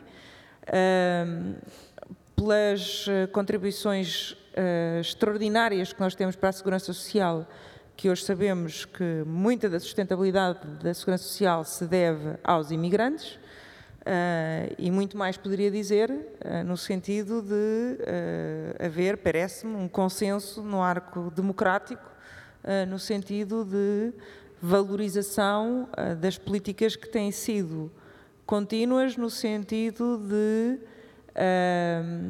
facilitar a parte burocrática de acesso à documentação, ao, por exemplo, em plena, em plena pandemia uh, houve, uma espécie de indúbio pró uh, regularização e, portanto, as pessoas eram regularizadas automaticamente, tinham acesso ao Serviço Nacional de Saúde, eu acho que foi a decisão certa. E, e, e, portanto, uma coisa são, são as políticas dirigidas aos, aos imigrantes, e eu acho que nós temos uma, uma, uma realidade que é: Portugal estava muito habituado a uma imigração brasileira uh, e a uma imigração PALOP, e agora vê-se confrontado com uma imigração com a qual não estava habituado. Uh, como, por exemplo, a imigração nepalesa. Não, não estava habituado, é uma, é, uma, é uma nova imigração que uh, não estava habituado. E coisa diferente é uh, quando há crime, quando há tráfico de seres humanos, quando há, quando há, quando há crime quando há escravatura laboral e, portanto, são, são dimensões diferentes, não é? Portanto, uma coisa é quando, quando há o, o que fazer relativamente a pessoas de outros países que vivem cá e muitas vezes têm a desvantagem de ser de outro país, ser racializado, por exemplo, viver na periferia, uh, uh, ter condições à partida desvantajosas e tem de haver, obviamente, políticas de, integradas de transporte, de habitação. Eu, no outro dia, no Dia da, Internacional das Mulheres, comecei a minha intervenção no Parlamento, uh, saudando as trabalhadoras da limpeza do Parlamento. São todas negras e vêm todas de bairros ultraperiféricos, como a Cova da Moura. E a Cova da Moura é o único bairro que tem uma creche que abre às quatro e meia da manhã, se não me engano. Quatro e meia, cinco, por aí. Portanto, são as mães que eu conheço, no meu ciclo de pessoas com quem converso e digo bom dia, ou tento saber um bocadinho como é que estão as vidas, tento ter um mínimo de conhecimento das suas vidas, são as mães mais uh, corajosas que eu conheço, porque se levantam às quatro, deixam os filhos quatro e meia, cinco, depois é um calvário de transportes, vivem em bairros que não têm a tal possibilidade, quase 15 minutos, não têm bens e serviços nos, nos, nesses bairros, porque, como se viu na pandemia, quando foram fechados, aliás, cercados, Uh, iam comer onde, ou faziam compras onde, ou iam ter serviços de saúde onde. Aqueles bairros são dormitórios ultra-periféricos, ultra-racializados, não é? Uh, de, de, população que, entretanto, muita delas já é portuguesa, mas não deixa de ter a carga de ter começado por ser imigrante e, e, e, e de ser racializado. Depois vêm trabalhar, entram às seis e meia, começam a limpar, não é? E, e, e, e são uh, contratadas, ou às vezes subcontratadas por grandes empresas de limpeza e têm uma vida uh, que é de sobrevivência, não é? Não há, não há grande possibilidade naquelas vidas de, de lazer, de descontração, de, de, de, de, qual cinema, não é? Qual teatro, qual ler um livro, quer dizer, é, são um, e eu acho que há muito por fazer nessa área, muito por fazer nas pessoas que já estão legalizadas e que vivem ultraperifericamente e que têm uh, empregos uh, muito mal pagos e que têm um, um e, e, eu vejo, por exemplo, eu quando eh, faço aquele, aquele programa que existe no Parlamento, que é o Parlamento Jovem, que nós, nós vamos às escolas falar sobre um determinado tema, Uh, se nós vamos, portanto, eu estou a deixar de parte a, a questão do crime, porque essas claro. questões do, do, incêndio, de pessoas que, que, estavam a ser escravizadas, etc., isso é, isso é crime e tem, é uma, um, dava para toda uma outra discussão. Eu, o que me impressiona é, se eu for a um bairro, uh, a uma escola de um bairro periférico, uh, pobre, de filhos de, de, de, pessoas que têm empregos muito mais eh, precários ou, ou de, de, trabalhadores das obras, por exemplo, por aí fora, uh, se perguntares o que, que, que é que queres ser quando for grande? Nesses bairros ninguém diz que quer ser advogado ou médico ou, ou, ou, ou ator, mas se fores a um, um, liceu também público, uma escola também pública, uh, se fores ao Pedro Nunes, encontras as pessoas exatamente da mesma idade uma data de gente a dizer quer ser jornalista, quer ser médico, quer ser. Eh, eh, porque no horizonte de esperança e até de representatividade do, do, dos primeiros, nem sequer existe a figura nas, nas pessoas que eles conhecem do médico, do, do engenheiro, do, do jornalista, do, do, veterinário, e em bom rigor eles também não se veem representados nos seus corpos eh, na televisão a exercer essas profissões ou muito raramente, não é? E, portanto, é uma espécie de. É, é, é como, se uma, como se lhes fosse impossível responder a qualquer coisa que eles nunca viram um corpo como o seu ser. Porque eles vivem em espaços como que de apartheid, a todos os níveis. Eu acho que isso há mesmo muito, muito, muito a fazer. Porque isto de, de, de se viver em, em entrar na linha de Sintra e a partir de uma determinada estação, a linha muda, as pessoas mudam de cor, não é? Basta fazer este exercício para perceber que há de facto uma camada de, de, de pessoas, quer imigrantes, quer pessoas que deixaram de ser imigrantes, mas porque já são descendentes, são portugueses, mas que têm essa carga, e aí cruza-se a questão da imigração com a questão, com a questão de pertença étnico-racial, eh, que, que, tudo é diferente, mas aí não é só a habitação, é, é, é tudo junto, não é? A habitação é, é os empregos a que, têm, a que, têm, a que podem ter acesso, é a invisibilidade, é a falta de representação quando olham para uma, para uma televisão. Depois a questão do, do, do, crime, eu acho que aí há, há uma grande hipocrisia nesta questão dos, dos nepaleses, das pessoas viverem umas em cima das outras, porque eu acho que as pessoas sabem. Nós andamos nos centros das cidades e, e, e nós sabemos que, que, há não sei quantas pessoas amontoadas em determinados apartamentos, não é? Em determinados espaços. Nós sabemos que há não sei quantos nepaleses de repente que vêm entregar o Uber Eats, não é? Se nós perguntarmos, mas onde é que dorme, não é? Eh, não é assim muito difícil, não, não foi qualquer Eu não acredito que as, as câmaras municipais e a maior parte das pessoas que vive nos centros das cidades tenha ficado mesmo, mesmo, mesmo muito surpreendida por haver pessoas por exemplo, 10 pessoas a viverem num quarto sem quaisquer condições a pagarem 110 euros por cabeça. Eu, eu não acredito que tenha sido um choque. Uh, o que é um choque. Porquê é que isto acontece, Francisco? Porquê é que há esta indiferença social e política, não é? Política até no sentido mais amplo da palavra, nem sequer é partidário, não é? De, de escolha quase, não é?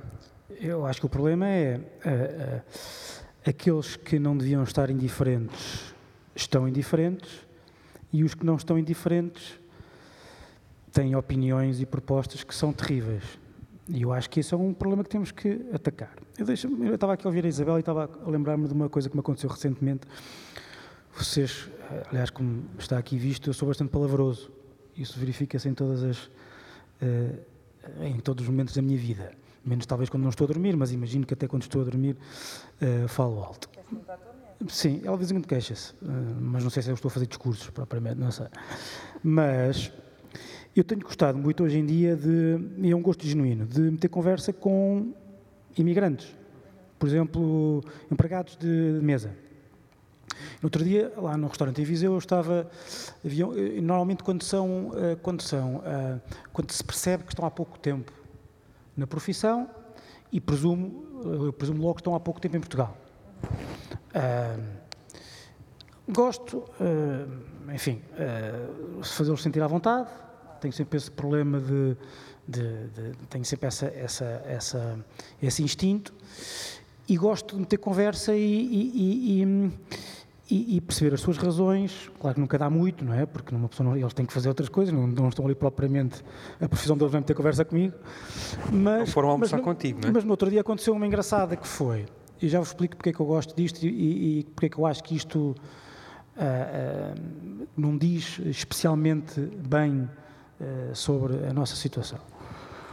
Porque havia um, havia um, um senhor brasileiro, eu percebi e perguntei há quanto tempo é que ele cá estava, e ele disse que estou há três meses aqui em Viseu, e eu disse, ok, mas de onde é que é, etc. E eu, olha, espero que esteja a ser bem recebido, provavelmente vai acontecer muitas vezes não vai ser bem recebido. E ele, não, mas estou a adorar, estou a gostar muito disto. Eu, olha, pronto, fico feliz.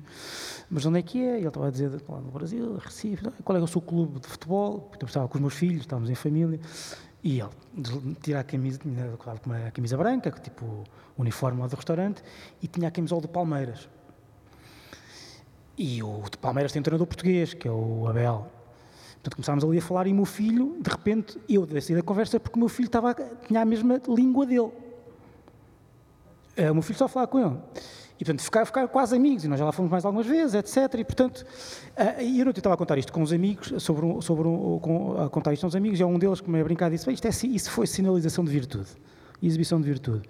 Eu respondi, foi exatamente isso.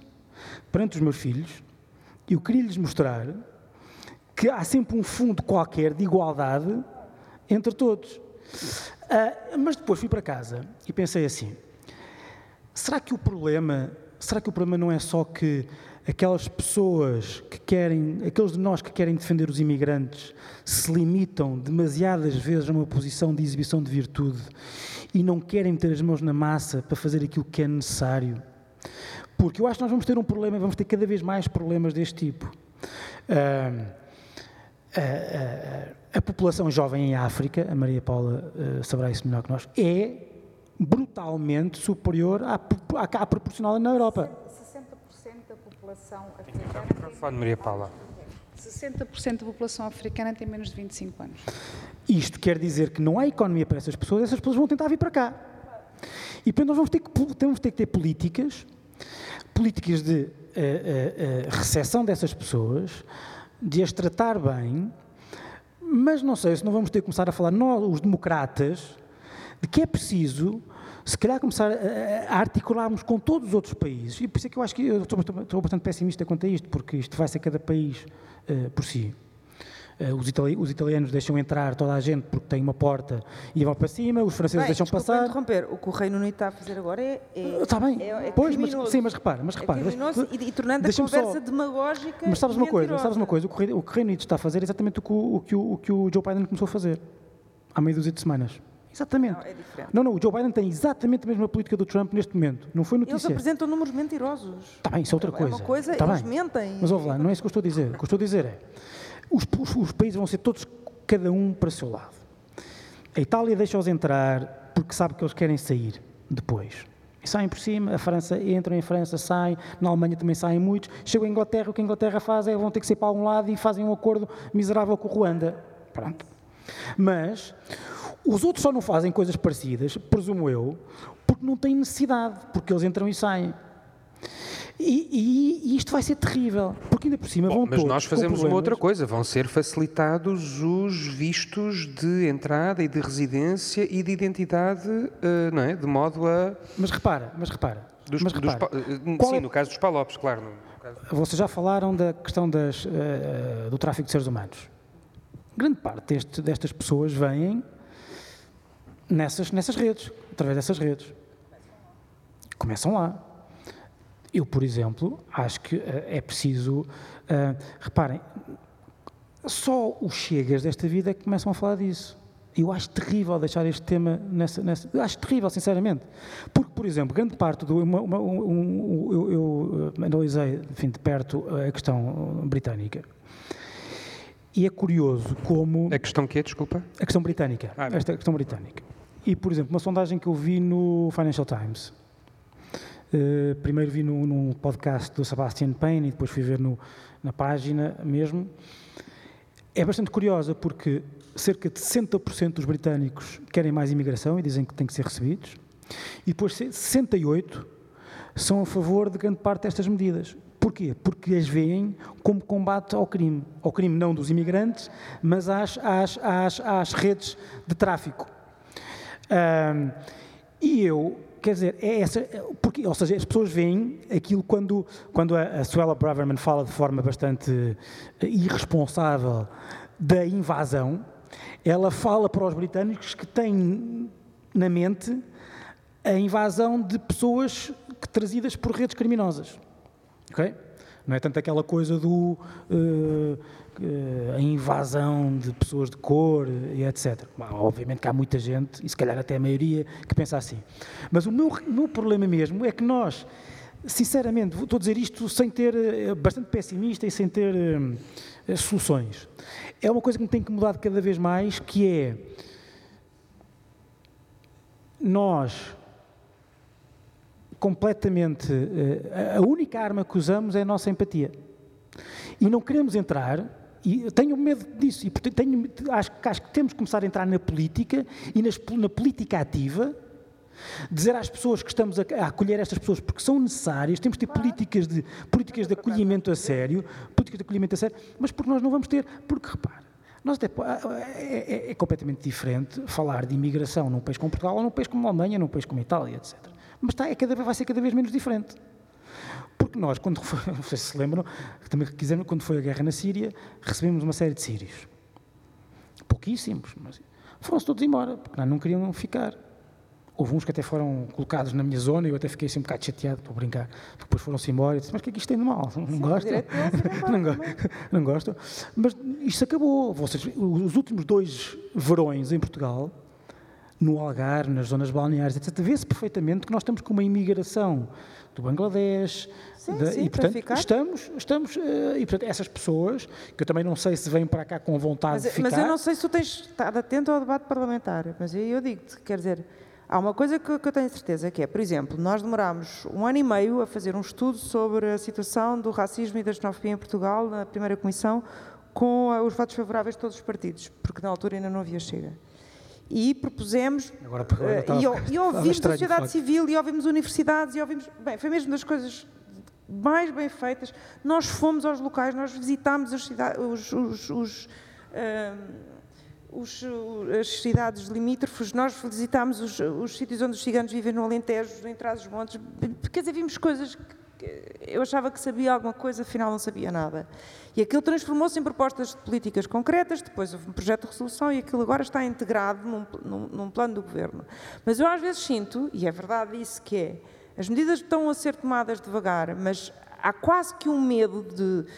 Não, não se pode dizer- que, há racismo sistémico ou que há racismo institucional, porque depois vai ser entendido como estou a dizer. Não, é, é porque já se tem tanto medo que isso depois alimenta a extrema-direita que tem-se tem-se medo de, de- de- de dizer as coisas. E, isso, e sim, nesse sentido é verdade. Agora, no debate parlamentar, eu tenho visto as últimas duas ah, audições ah, da, da, da Ministra da Presidência com ah, o Chega a fazer eh, o discurso em que já estava quase na teoria da substituição, se não estava já na teoria da substituição, mas com outras palavras, eu acho, por acaso, e não é. Não, não, mas, não mas já está, porque o, o André Ventura já, já, Não, há meses falou da teoria da substituição sim, no, portanto, no Parlamento. Eu acho mesmo que uh, houve, da parte da, da, da, Ministra da Presidência, como tenho a certeza que haveria da parte do, do Ministro do PSD, se fosse ao contrário, uma firmeza total, dureza mesmo, em afirmar sem, sem qualquer se, sem qualquer mas Porquê é que é importante a imigração? O que é que a imigração faz por nós? Porquê é que é preciso acolhimento? De, com dados concretos, com números, o que é que está a acontecer? À comunidade nepalesa, o que é que está a acontecer aos, aos timorenses que aconteceu isto e aquilo aquilo outro? O que é que está a acontecer àquela comunidade? O que é que acontece? Quer dizer, foi, eu achei mesmo que tem havido uma, uma eu acho é que isto não é apelativo para o debate, para o debate televisivo. É, mas é que o problema não é só a nível do debate, é a nível das práticas políticas do cotidiano. Sim. Na Universidade de Coimbra, as discussões que eu tenho com os meus colegas são capazes de dizer que os PALOP, são todos maus estudantes. Eu digo, bem, desculpa, I raise my case, eu sou moçambicana, digam-me onde é que eu me estou a portar mal. E depois começamos a analisar o caso e identificamos que são dois ou três estudantes, mas como eles são negros, pronto, todos os palopes são maus estudantes. E estamos a falar de colegas académicos, não estou a falar da senhora uh, da secretaria ou qualquer coisa. Portanto, eu acho que há aqui uma necessidade de uma reflexão mais profunda a nível da, da própria sociedade portuguesa sobre estas representações. E deixa-me contar-vos uma história. Bem, eu tenho um problema na família, minha mãe caiu, partiu uma perna, e eu tive de arranjar alguém para ficar com ela 24 horas porque eu trabalho. E a primeira questão que, a empresa que, me ia ajudar perguntou foi: a pessoa pode ser de cor? Eu acho que eu fiquei tão. What? Deve, eles devem ter pensado que eu é, ou tinha tido um momento mau, eu não sabia responder, fiquei três ou quatro segundos mesmo a dizer como, o, o que é que me está a perguntar, como é que é possível? E depois mais tarde voltei à questão, dizer, mas explica-me, qual é a razão de estar a perguntar? Eu preciso de uma pessoa que cuide da minha mãe, que saiba fazer isto, que tinha lá uma data de. Isso não é que há muita gente em Coimbra que não quer pessoas que não sejam brancas.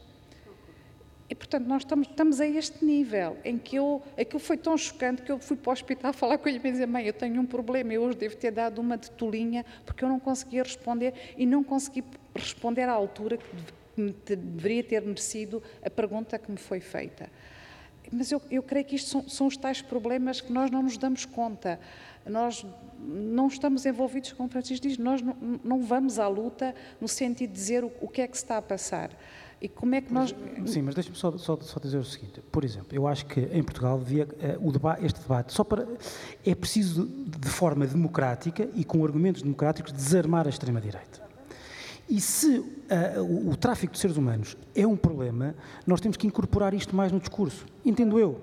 Para as pessoas perceberem, porque depois está o André Ventura a dizer: bem, isto é, vem redes criminosas e nós só olhamos para as pessoas que estão a ser objeto dessas redes criminosas, temos de dizer, não, claro, isso, ou seja, às vezes aparecer de mão firme, não contra os imigrantes, mas contra as redes criminosas, as pessoas estão à espera disso. Eu, isso é uma forma de desanar, porque senão o que acontece? Por exemplo, o que acontece em Inglaterra, a direita, a direita mais extremada do Partido Conservador, está a utilizar isso. Por exemplo, repara que naquele discurso nunca houve a, invocação da teoria da substituição. Eles não têm isso. É uma, aliás, é, é, extraordinário. Basta ir a Londres para perceber, já não sabe o que é que substitui quem. É? não, para encontrar o inglês é que é, é, que é, que é, é estranho. É? Mas, eh, e, portanto, e, e eles próprios têm a noção de que o país também é se calhar porque tinha uma, enfim, a Commonwealth e não sei o que, sempre tem a ideia, a ideia, da, a ideia da Commonwealth ainda é a ideia que lhes transmite a, ideia, a, a, ilusão de que ainda são importantes. E, portanto, terem uma metrópole com grande, com grande uh, diversidade hum, quase que os enche de orgulho, etc. Não há essa coisa da, da, da, da, da teoria da substituição.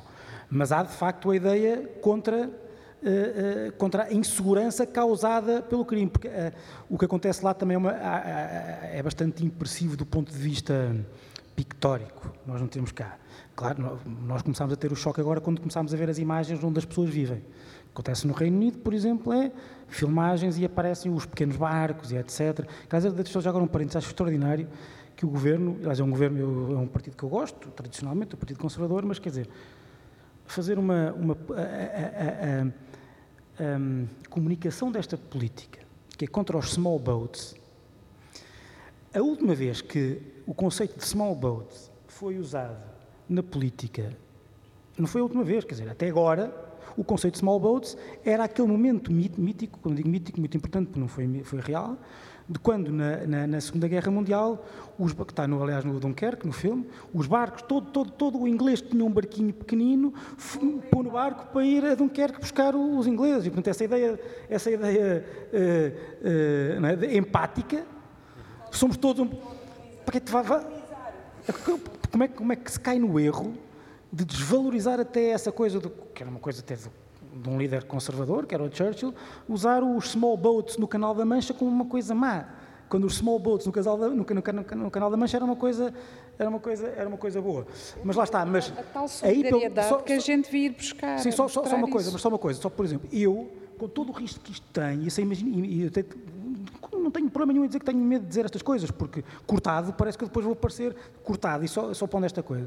Só pondo esta coisa sobre... Isso é nos outros programas a que tu vais, aqui a gente não, não, não é isso. nada. Eu vi o TAR, não é? E, portanto, tenho medo que filmem coisas e, portanto, eu vou... Uh, não, mas repare, nós temos que, de facto, ter um discurso contra o lado criminoso desta da imigração.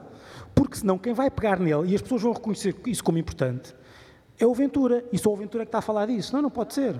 Não pode ser. Temos que receber com, temos que tratar com empatia e humanidade as pessoas que querem vir para cá, mas tratar com, ser implacáveis com os que se aproveitam deles. Cá e lá. Vamos passar para o último tema, uh, que tem que ver com precisamente tudo aquilo que também tem a ver com empatia, também tem a ver com problemas sociais, mas tem sobretudo que ver com. Um, qualquer coisa que de repente explode mediaticamente como se fosse uma surpresa e na verdade o, o não é, é só revelado uh, em toda a sua monstruosidade, que são, uh, enfim, o, o, resultado do relatório da Comissão, uh, da comissão de Abusos um, perpetrados, pela, perpetrados pela, pela, por membros da, da, da Igreja, da Igreja Católica e as ondas de choque uh, na sociedade. Aqui há, umas, aqui há uns dias eu estava a ouvir uma expressão a propósito de uma outra, eu estava a ouvir um programa a propósito de uma outra coisa sobre cálculo de risco uh, na geografia uh, a propósito de sismos e de inundações e que houve modelos que foram construídos e inventaram um termo que se chamava laicização do risco, em que não acontecendo sob responsabilidade, sob égide do Estado, o Estado não se responsabilizava.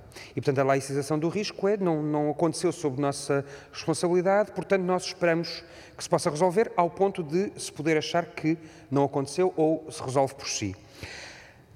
A questão é a surpresa destes resultados uh, e as consequências que isso possa ter para uma relação de confiança e de empatia e de lugar social que a Igreja católica tem na nossa sociedade, uh, pede ou não uma intervenção clara e sem ses nem mas do Estado?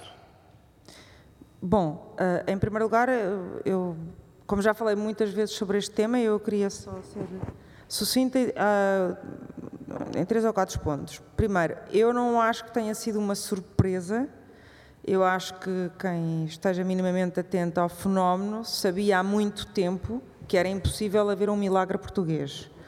Uh, portanto, depois de todas as investigações que foram feitas em tantos países com resultados parecidos uh, ou piores, porque houve países onde a investigação durou muito mais tempo, uh, era evidente que o resultado seria este e eu não acho que a Igreja tenha tido um pingo de coragem, acho que a Igreja não não teve outro remédio senão depois de anos de, de pressão. A Igreja, eu lembro-me que em 2013 tinha anunciado na Conferência Episcopal que estava quase, quase, quase uh, finalizado o seu projeto para pôr fim e investigar os crimes sexuais eventualmente cometidos uh, sobre menores. 2013.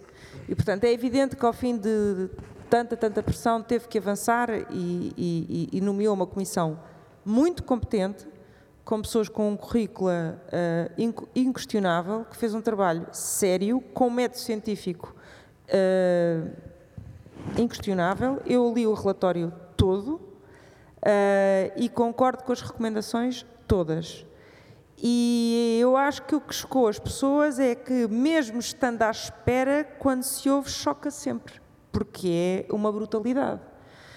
Porque eu acho que estamos a falar de um crime que não se pode fazer o atabautismo, que foi o que a Igreja fez, já nem vou comentar a falta de empatia daquela conferência episcopal, que não, não pôs as vítimas em, em primeiro lugar, de dizer, bom, mas isto também acontece nas famílias, acontece em todo lado, neste momento é isto que estamos a discutir, é que a criança, quando é agredida sexualmente uh, por um padre, uh, está a ser duplamente agredida, agredida porque uh, acredita que o padre é um representante de Jesus na Terra.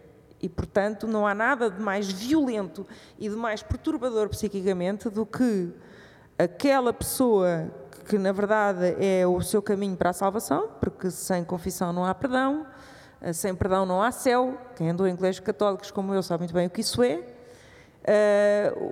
Eh, é de uma violência enorme estar numa instituição em que, para mais, isso está no relatório Uh, a sexualidade é central na, na, Igreja Católica e, portanto, a questão do pecado, a masturbação é pecado, o sexo antes casamento é pecado, o sexo sem para a é pecado, a homossexualidade é pecado.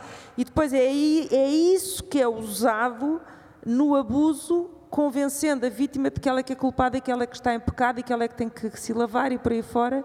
E daí ser tão monstruoso ouvir os, os, ler os relatos do que deixou para o resto da vida daquelas pessoas, não é? é as que não suicidaram. Uh, o Estado uh, deve intervir no sentido jurídico-penal. Portanto, os que não prescreveram têm que uh, intervir e, a meu ver, eu já entreguei um projeto de resolução de alteração da concordata, o Estado tem de entrar em negociações para rever a concordata, no sentido de rever a amplitude com que os sacerdotes uh, têm o direito de uh, não falar, ainda que questionados por autoridades judiciais, uh, relativamente àquilo que sabem no exercício da sua função sacerdotal, e portanto isso tem que ser limitadíssimo, ou à confissão, por exemplo. E por outro lado, a norma da concordata que permite que tantas e tantas instituições da Igreja estejam isentas de fiscalização estatal. Isto a mim parece-me essencial. São as duas coisas que eu propus, entreguei já à minha direção uh, parlamentar para apreciação. Mas uh, o Estado, uh, e depois deve, claro, no, acompanhamento das vítimas, no apoio psicológico, nestes protocolos que, serão feitos, etc. O Estado falhou antes porque o Estado tem uma, uma posição, e, é, e isto é a minha opinião, eh, de uh, deferência histórica relativamente à Igreja Católica, que uh, se nota em tudo, não é? Nota-se na, na, forma como como, como, está redigida a concordata, nota-se na forma como a Igreja é, é, é tratada de, de, protocolarmente, nota-se na forma como não há uma única discussão sobre uma única lei, pelo menos as que eu fiz, desde 2007, em canal público, no prós e contras, que não tenha tido que discutir com um padre, não sei porquê. Eu não sei porque é que num Estado laico eu tenho que discutir o casamento entre pessoas do mesmo sexo, a adoção, a coadoção, a progressão medicamente assistida, o que seja, com alguém que acha que o sexo é entre homem e mulher depois do casamento e para a procriação. Não consigo perceber porque é que eu tive que passar a vida pública toda a discutir questões da lei do Estado laico com padres. Eu fui a 20 debates com padres, quer dizer, é uma coisa que é, tinha que ser, é, tem muita importância na sociedade, e portanto, prós e contras, lá estava sempre o padre. Pronto, é uma, é uma diferença, uma diferença gigantesca relativamente à Igreja, a questão de, de haver o bispo das Forças Armadas, a questão de nós pagarmos todos a assistência religiosa nos hospitais e por aí fora. E uma ausência, de facto, de fiscalização, porque o Estado sabe, sabe quais são os critérios de risco para abuso sexual de crianças. Nomeadamente, coisas que estão identificadas no relatório, como, por exemplo, espaços fechados, espaços onde as crianças não têm comunicação com o exterior, espaços onde as crianças estão sujeitas à tutela de adultos uh, e não têm comunicação com a família. E esses espaços, na verdade, estiveram ausentes da fiscalização do Estado. E, portanto, o Estado sim falhou. Agora, o que pode fazer, uh, do ponto de vista jurídico-penal, neste momento, é pouco porque uh, só pode atuar relativamente aos crimes que não prescreveram e penso que deve acatar a proposta da Comissão no sentido de uh, alargar, seja no, no, no, modo de contagem, seja, por exemplo, até aos, aos 30 anos, não me parece excessivo e mesmo assim fica muito longe do que, eh, do que foi, eh, do que, do que é os outros países e, portanto, acho que eles fizeram uma ponderação tão grande, tão grande sobre o que é o processo de maturação de, de uma pessoa que sofre um abuso sexual em criança e o, e o que é o momento de contar e, o, e, e, também a vantagem de contar, porque depois é a questão da prova, acho que não é excessivo passar do, do, dos 23, penso eu, para, para, para os 30 ou uma, ou uma fórmula parecida. Eh, por outro lado, acho que é mesmo importante que se sinta que se vai fazer alguma coisa, porque contar para não acontecer nada é uma revitimização inaceitável. E o que nós temos estado a assistir por parte da Igreja, uh, e portanto é bom que o Estado pelo menos apareça fazer, no sentido de dizer que, o discurso certo, quer dizer, mas o que se tem estado a assistir de não pôr as vítimas em primeiro lugar, de descredibilizar o, o, o relatório da Comissão, de mentir relativamente ao conteúdo do relatório da Comissão, para quem eu tenho ali, dizendo foi só uma lista de nomes, ou dizer, ah, às vezes é um, é um eurico, ou às vezes é só um nome, às vezes é uma pessoa que já morreu, está a descredibilizar o contexto e os entrecruzamentos que foram feitos, nomeadamente em conversa com os bispos e com o acervo documental da Igreja, que é absolutamente inaceitável. Aquilo é quase que uma difamação do trabalho da, da, daquela Comissão Independente. E, portanto, o que eu espero é que uh, as pessoas que querem uh, acompanhamento psicológico e psiquiátrico o tenham longe da igreja. Como é que uh, isto, que impacto é que isto pode ter e que responsabilidade é que no fundo o Estado e a sociedade têm ou podem reclamar para si quando o país vai acolher agora, daqui a uns meses, as Jornadas Mundiais da Juventude, onde supostamente um, o papel social da Igreja é, é, será certamente enaltecido enquanto construtor de uma empatia e de uma harmonia, enfim, social, comunitária. Pode, deve hum, agir-se, é retaliação, Uh, é, um mini, é o quê? Como é que se age quando daqui a uns meses nós vamos estar com a Igreja no centro do país a falar? Uh, eu talvez esteja, esteja tentado a dizer que a Igreja é mais do que o clero. A Igreja são os seus fiéis. E eu devo até dizer, fora alguns focos de falta de vergonha, os católicos têm estado relativamente bem nisto, a responder a, ao relativamente seu quê? Bem. Bem. Relati ao seu, relativamente ao seu clero. Uh, uh, padres, leigos, uh, pessoas católicos sem ligação, enfim, funcional à Igreja. E, portanto, dessa forma, eu acho que, quer dizer, não parece que se devesse proibir a Jornada Mundial da Juventude agora, mas talvez alguma pressão para que seja uma, um momento de reflexão e de reflexo desse choque que os católicos têm com a sua, a sua hierarquia, talvez fosse um momento importante para isso, parece-me. Quanto ao resto, eu que eu tenho dito, já o escrevi no, na minha coluna do público, até pensando, até falando, começando a falar diretamente para os meus amigos católicos, é que acho não vai dar para, não vai dar para brincar com isto. eu acho que nós estamos mesmo perante o risco de ruína daquela que é a instituição, a instituição mais importante dos últimos dois mil anos. Porque é aquela que bem ou mal, e muitas vezes mal, é protetora, ou foi, tem sido a protetora,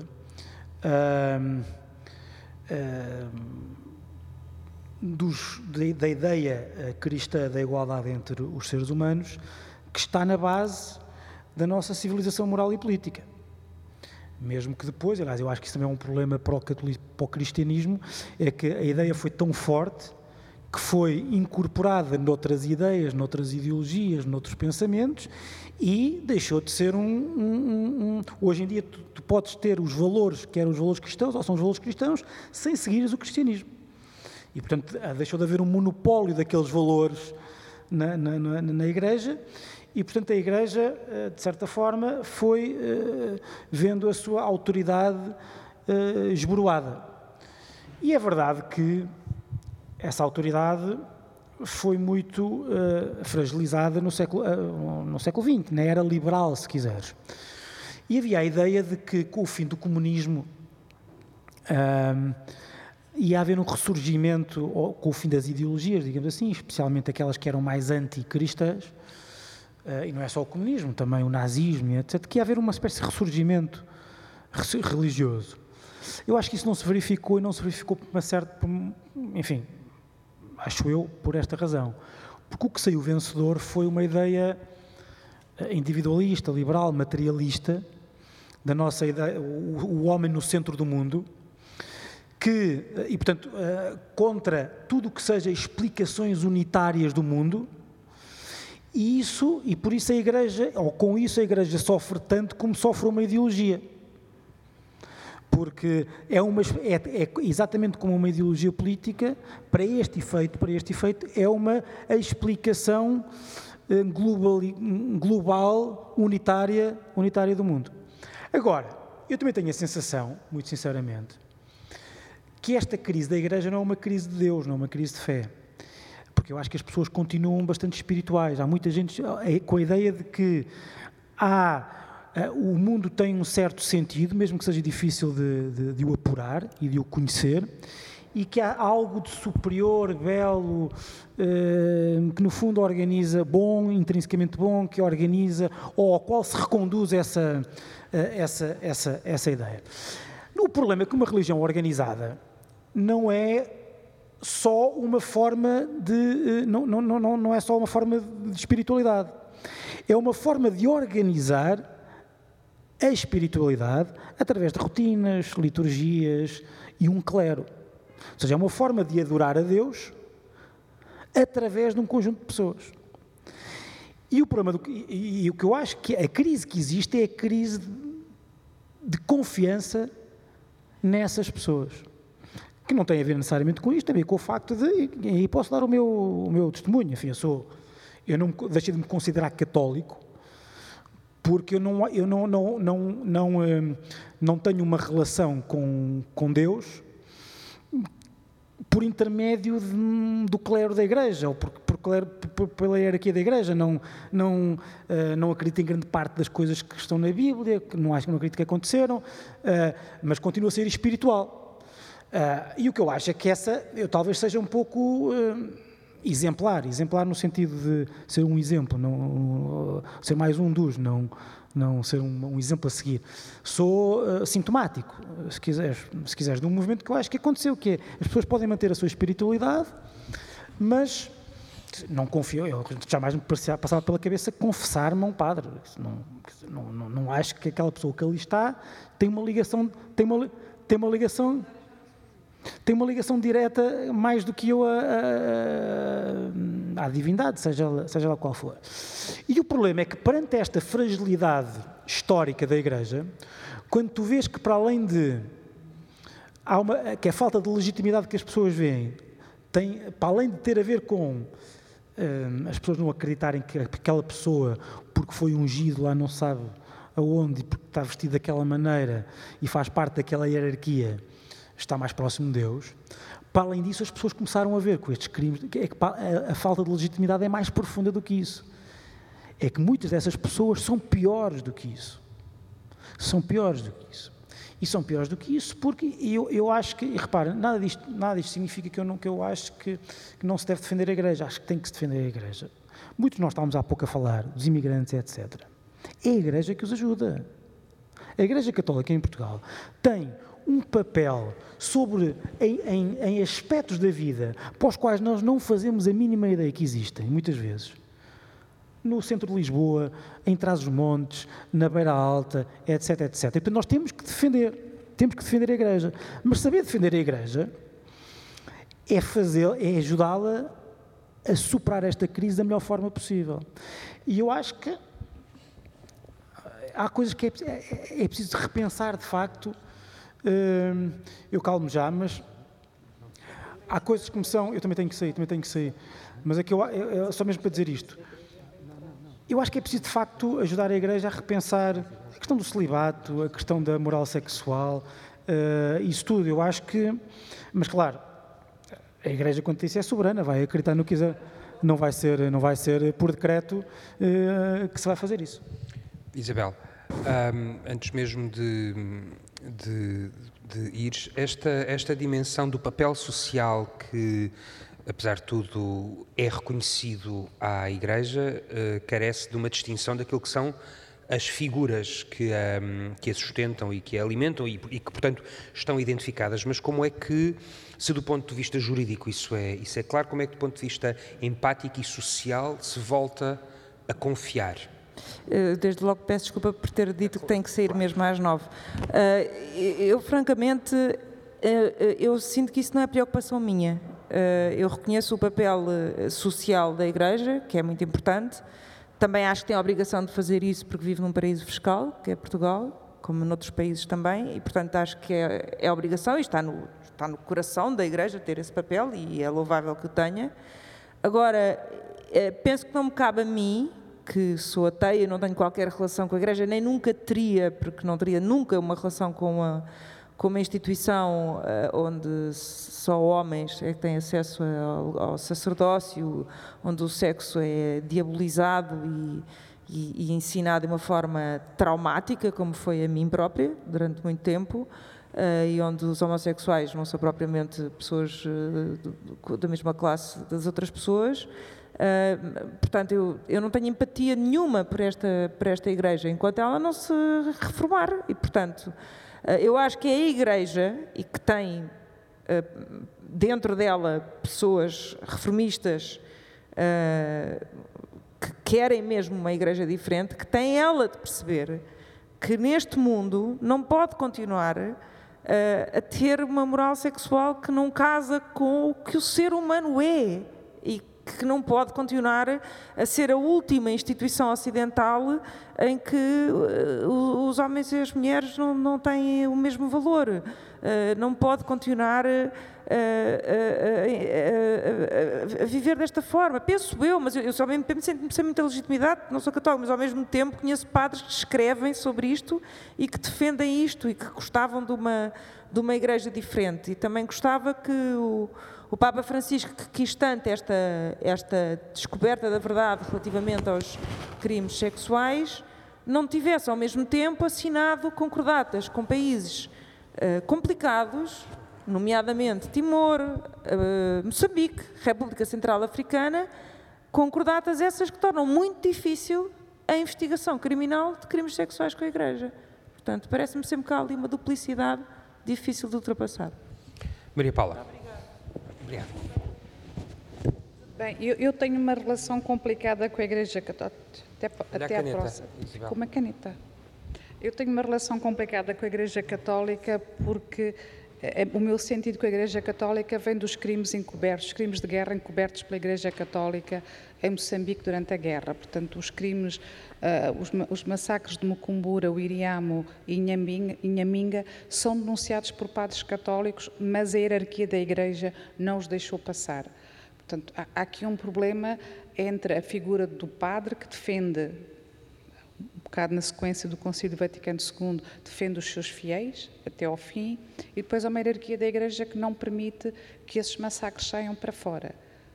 Há aqui uma questão de facto profunda de crise dentro da Igreja Católica, que é uma Igreja Católica que tem de refletir sobre si própria, sobre estes vários momentos de violência que têm acontecido nos últimos 40 ou 50 anos, que não são uma novidade, que a Igreja Católica, tudo, qualquer um de nós que passe um bocadinho a vista porque é que pela sua vida, vê as crises que a Igreja passou. E, portanto, ela própria tem a obrigação de olhar para si e perceber o que é que está errado. Se me perguntarem a mim o que é que eu acho, eu acho que é uma igreja que silenciou brutalmente estes crimes.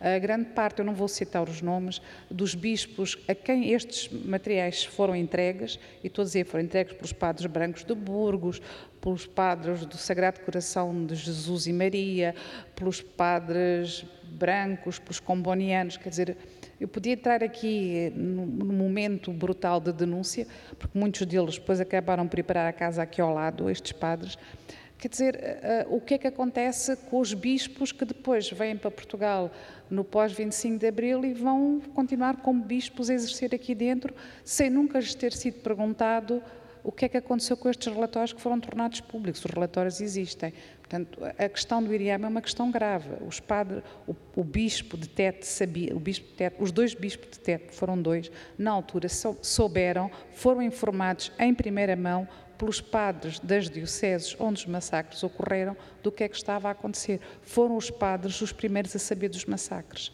e a denunciá-los. Portanto, há aqui um problema grave com a própria Igreja, com esta ideia que Francisco... Com a ideia de verdade... Com a ideia de verdade, de empatia, de, de humildade, de igualdade, de defesa do seu rebanho, porque isto é uma em 69, quando o Papa Paulo VI está no, no Uganda, ele diz: acima de tudo, vocês são pastores do vosso rebanho. E faca aqui uma, um, um falhanço da Igreja.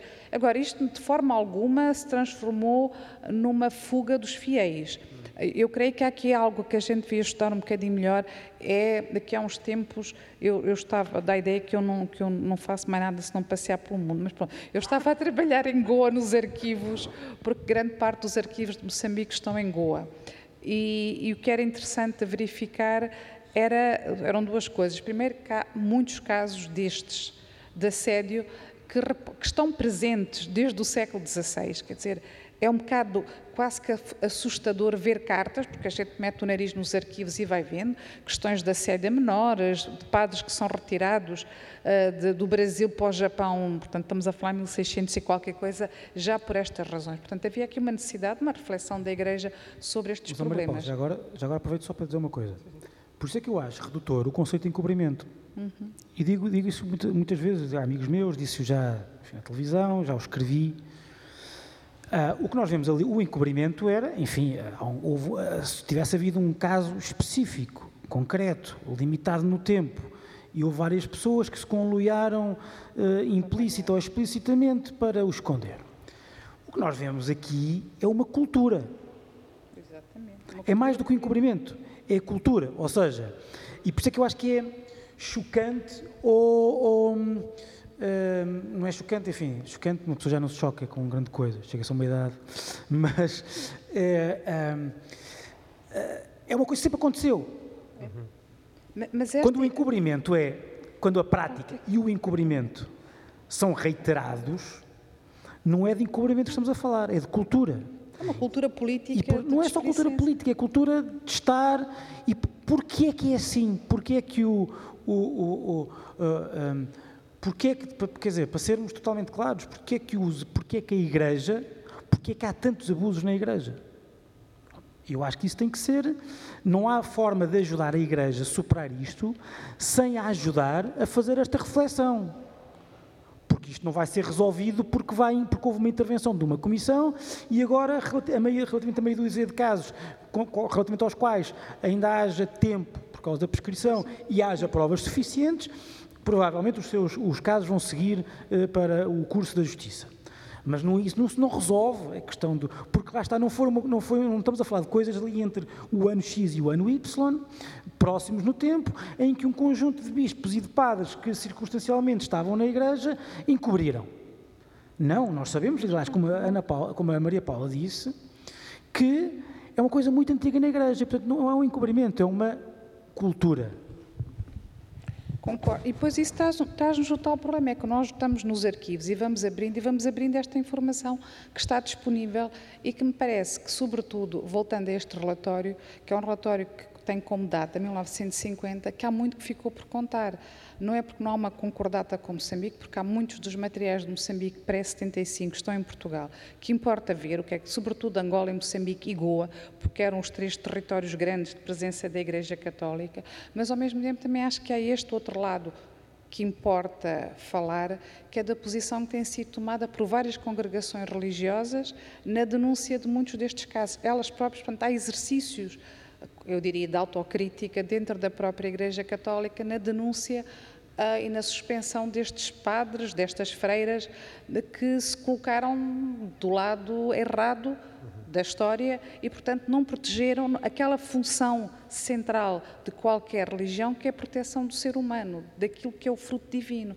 Portanto, há aqui um problema desta, um bocado esquizofrénico, entre uma direção de uma determinada igreja, e não estou a dizer que a Igreja Católica é única, porque nós também temos problemas com a, em Moçambique com a Igreja com uma das igrejas, com a igreja chamada Missão Suíça, a igreja protestante. Eh, e, portanto, isso é, isso é um elemento que me parece problemático para nós começarmos a refletir em torno destas igrejas todas, como é que em nome desta suposta divina, relação privilegiada eh, dos padres ou das pessoas de referência, dos reverendos, e os, os cidadãos e as pessoas que frequentam uh, as igrejas, o que, é, o que é que se passa e qual, sobretudo, o papel do Estado nesta relação complicada em que muitas vezes as pessoas acham que a relação é mais privada até do que a esfera privada, do que aquilo que se passa em casa, não se fala.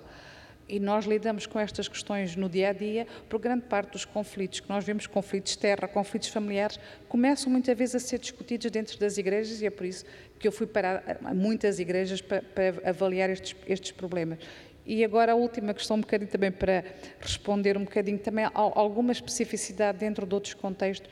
A Igreja Católica está a perder clientes, literalmente clientes, por várias razões, não é só a questão é uma questão de desligamento dos problemas de base, um desconhecimento do que é que se passa. E isso parece-me um problema muito grave com as igrejas, tanto mais que no contexto de Moçambique e de Angola, o que nós vimos muito é uma igreja que responde a, ao problema capitalista. Portanto, a, nós temos o evangelho da acumulação primitiva. E eu, por exemplo, digo, eu frequento com frequência a Igreja Maná, a Igreja Universal do Reino de Deus, para tentar perceber como é que eles ajudam as pessoas a montar negócios, porque é isto que a gente às vezes tem de ir às igrejas ver e, e deixar um bocado de lado uh, aquela questão, pronto, eles ajudam-se entre eles, mas ajudam-se entre eles como? Como é que são as redes de migração? As redes de migração ilegal, às vezes, através destes circuitos. Há aqui coisas que parece que hoje a nossa, nossa conversa não tinha ligação, ela acaba por ter muitas vezes ligações, mas a mim preocupa muito, muito esta, esta esfera muito privada em que as igrejas funcionam, não só a igreja, no caso português será a católica, no nosso não, e que pelas suas fortes alianças muitas vezes com o poder político isto tudo passa, eh, é silenciado, Sim, é uma, ocultado. Aliás, há, há cada vez mais pessoas, eu sei que estamos com pouco tempo, eu próprio também já devia estar num jantar, mas enfim, como estou a gostar da conversa. Há muita gente que passou anos ou décadas a desejar o fim da Igreja Católica e agora, quando vê porque igrejas ela está a ser substituída em muitas partes do mundo, quase que anseia pelo regresso, ou anseia mesmo pelo regresso em força da Igreja Católica. Por uma coisa, uma coisa é verdade, e há pouco. É que, ah, acho, enfim, é uma interpretação do que disse, a minha. Uh, o, o, uma das coisas que é um dos aspectos do, do, catolicismo ou do cristianismo, se quisermos, que nunca foi devidamente valorizado é que é uma religião da dúvida. E é também um bocadinho por isso, aliás, basta ver o livro de Job, por exemplo. Eh, eh, é uma religião que duvida muito, inclusive permite duvidar da própria figura de Deus, etc. E, aliás, eu acho que é por isso que também esteve sempre uh, com base do, do, das ideias de igualdade, de liberalismo, uh, uh, somos todos unos e irrepetíveis, etc. E as outras igrejas, eu acho que muitas das outras igrejas não têm essa dúvida, são muito mais proclamatórias e dizem a vida é assim, este é o caminho, e muita gente em muitas latitudes precisa, como procura um guia, procura uma orientação, sente-se mais reconfortado com essas outras religiões. E eu acho que talvez seja um pouco por aí que essas outras religiões estão a crescer e o catolicismo que tem para oferecer às pessoas dúvida e, e abrir chavetas e, e descobre-te a ti próprio, não é? Quase, enfim, o descobre-te a ti próprio é um bocado autoajuda, mas não, tem a ver com isso, mas é, é um pouco uma é, descoberta de si mesmo e as outras têm um guia. E eu acho que é por isso que estão a crescer nesse, nessa, nesses, há alguns países, como o Brasil, é claro, em África, etc. Mas posso só dizer mais uma questão sobre esta da religião que é muito interessante. É também a capacidade, por exemplo, que o catolicismo e, e o próprio Islão, porque são as duas religiões que saem, religiões do livro, que têm de permitir uma certa apropriação da tal ideia de quem é Deus e quem é Jesus. Uh, e eu, aqui há uns tempos, fui parar uma igreja, já, acho que é Metodista Unida de Moçambique, por causa de um funeral de um amigo, e pus-me a olhar, porque normalmente as igrejas protestantes não têm quadros, e aquela tem quatro quadros de uma langatana, portanto, que é um pintor moçambicano, provavelmente algum de vocês conhecerão, e o que me surpreendeu era que Jesus era negro. O que é uma coisa que, não, para mim, nas igrejas de Moçambique não é muito comum, como eu digo, não há representação. Mas isso fez sentido para mim, porque em muitas destas igrejas eh, que a gente chama igrejas ziones de matriz africana, a figura do padre é aquele que comunica com os espíritos dos antepassados antes de fazer chegar a Deus. Portanto, a integração das cosmologias, das, das ideias locais com o cristianismo e, portanto, torna-se às vezes, quando as pessoas dizem eu também sou cristão, a gente tem para dizer, mas qual é a sua igreja? E depois fazer um exercício grande, rápido e dizer, bem, é mais ou menos neste sentido ou neste mas tem essa ductilidade, essa capacidade grande pelo seu espírito de partilha, de poder ser apropriado e muitas vezes se tornar numa religião de libertação. E eu, como dizer, como estava em Goa a trabalhar e eu apanhei o regime do Moody a chegar ao poder, uh, tornava-se muito complicado. Por exemplo, nós estávamos numa igreja porque como, como, vocês sabem, o Moody é hindu, dentro do hinduísmo, sobretudo para a casta superior, não se toca em carne, e portanto, este é o meu corpo, este é o meu sangue, é comer a pessoa. E portanto, eles não podem. E, portanto, há uma reação brutal à Igreja Católica por este pequeno detalhe que pode parecer aqui um detalhe mínimo, lá não é, porque nós somos hindus, nós não consumimos pessoas, nós não consumimos carne, etc. E havia uma crítica absolutamente diabolizante que me obrigou a mim próprio frequentemente a pensar, mas como é que eu saio e vou explicar estes detalhes que, que é a religião católica, o que é o cristianismo. E é aí que eu também, mais uma vez, sinto que nós falhamos nesta capacidade de criar diálogos ecuménicos a sério. E, e, para acabar, porque é que eu gosto tanto de ir para arquivo, no século XVII há umas discussões super interessantes. Naquela zona entre o, o que é hoje o Iémen e, e, e a transição para a Ásia, em que cristãos, judeus, cristãos de várias latitudes, cristãos um, sírios, portanto, aquilo que é hoje a Igreja Copta, uh, várias outras intervenções cristãs, judeus e muçulmanos e hindus, discutiam qual era o sentido do bem e do mal, o sentido de Deus. E eu descobri coisas muito interessantes, por exemplo, como é que Deus só pode ser amor, porque para haver uh, movimentação é preciso que haja negatividade. E é importante que a gente reflita e, portanto, às vezes olhar para trás para estes grandes encontros que de facto nos colocam em perspectiva que daquele contexto não saíram só selvagens, havia um conhecimento espiritual profundo que era importante para os próprios portugueses que estavam na altura no, nos caminhos da expansão da fé. Eu acho que nós perdemos essa capacidade. Acho que a Europa ficou muito fechada numa ideia dogmática de fé, sem muitas vezes dar conta destes outros caminhos que as igrejas e religiões foram tomando e que também chegam com os migrantes e também chegam com outras pessoas. E era importante haver uma, uma, uma abertura maior nestas reflexões, não só aqui entre nós. E eu também eu costumo dizer, a minha religião começa no Ramadã e acaba a 5 de janeiro, no, como é que se chama aquilo? No, no, dia de Reis, porque eu tenho metade da família cristã, tenho metade da família muçulmana, portanto eu passo metade do ano a comer, que é basicamente assim a minha grande... Portanto, é, é, é essa que é a minha religião. Muito obrigado uh, uma vez mais. Obrigado também por terem ficado até ao fim. O Ponto da Situação volta no dia 20 de. Uh, não, dia 10, dia 10 de abril. Para a semana, uh, à mesma hora, se quiserem mudar de tema, vamos no curso livre de cultura falar de liberalismo e cultura. Pronto, obrigado. Boa noite.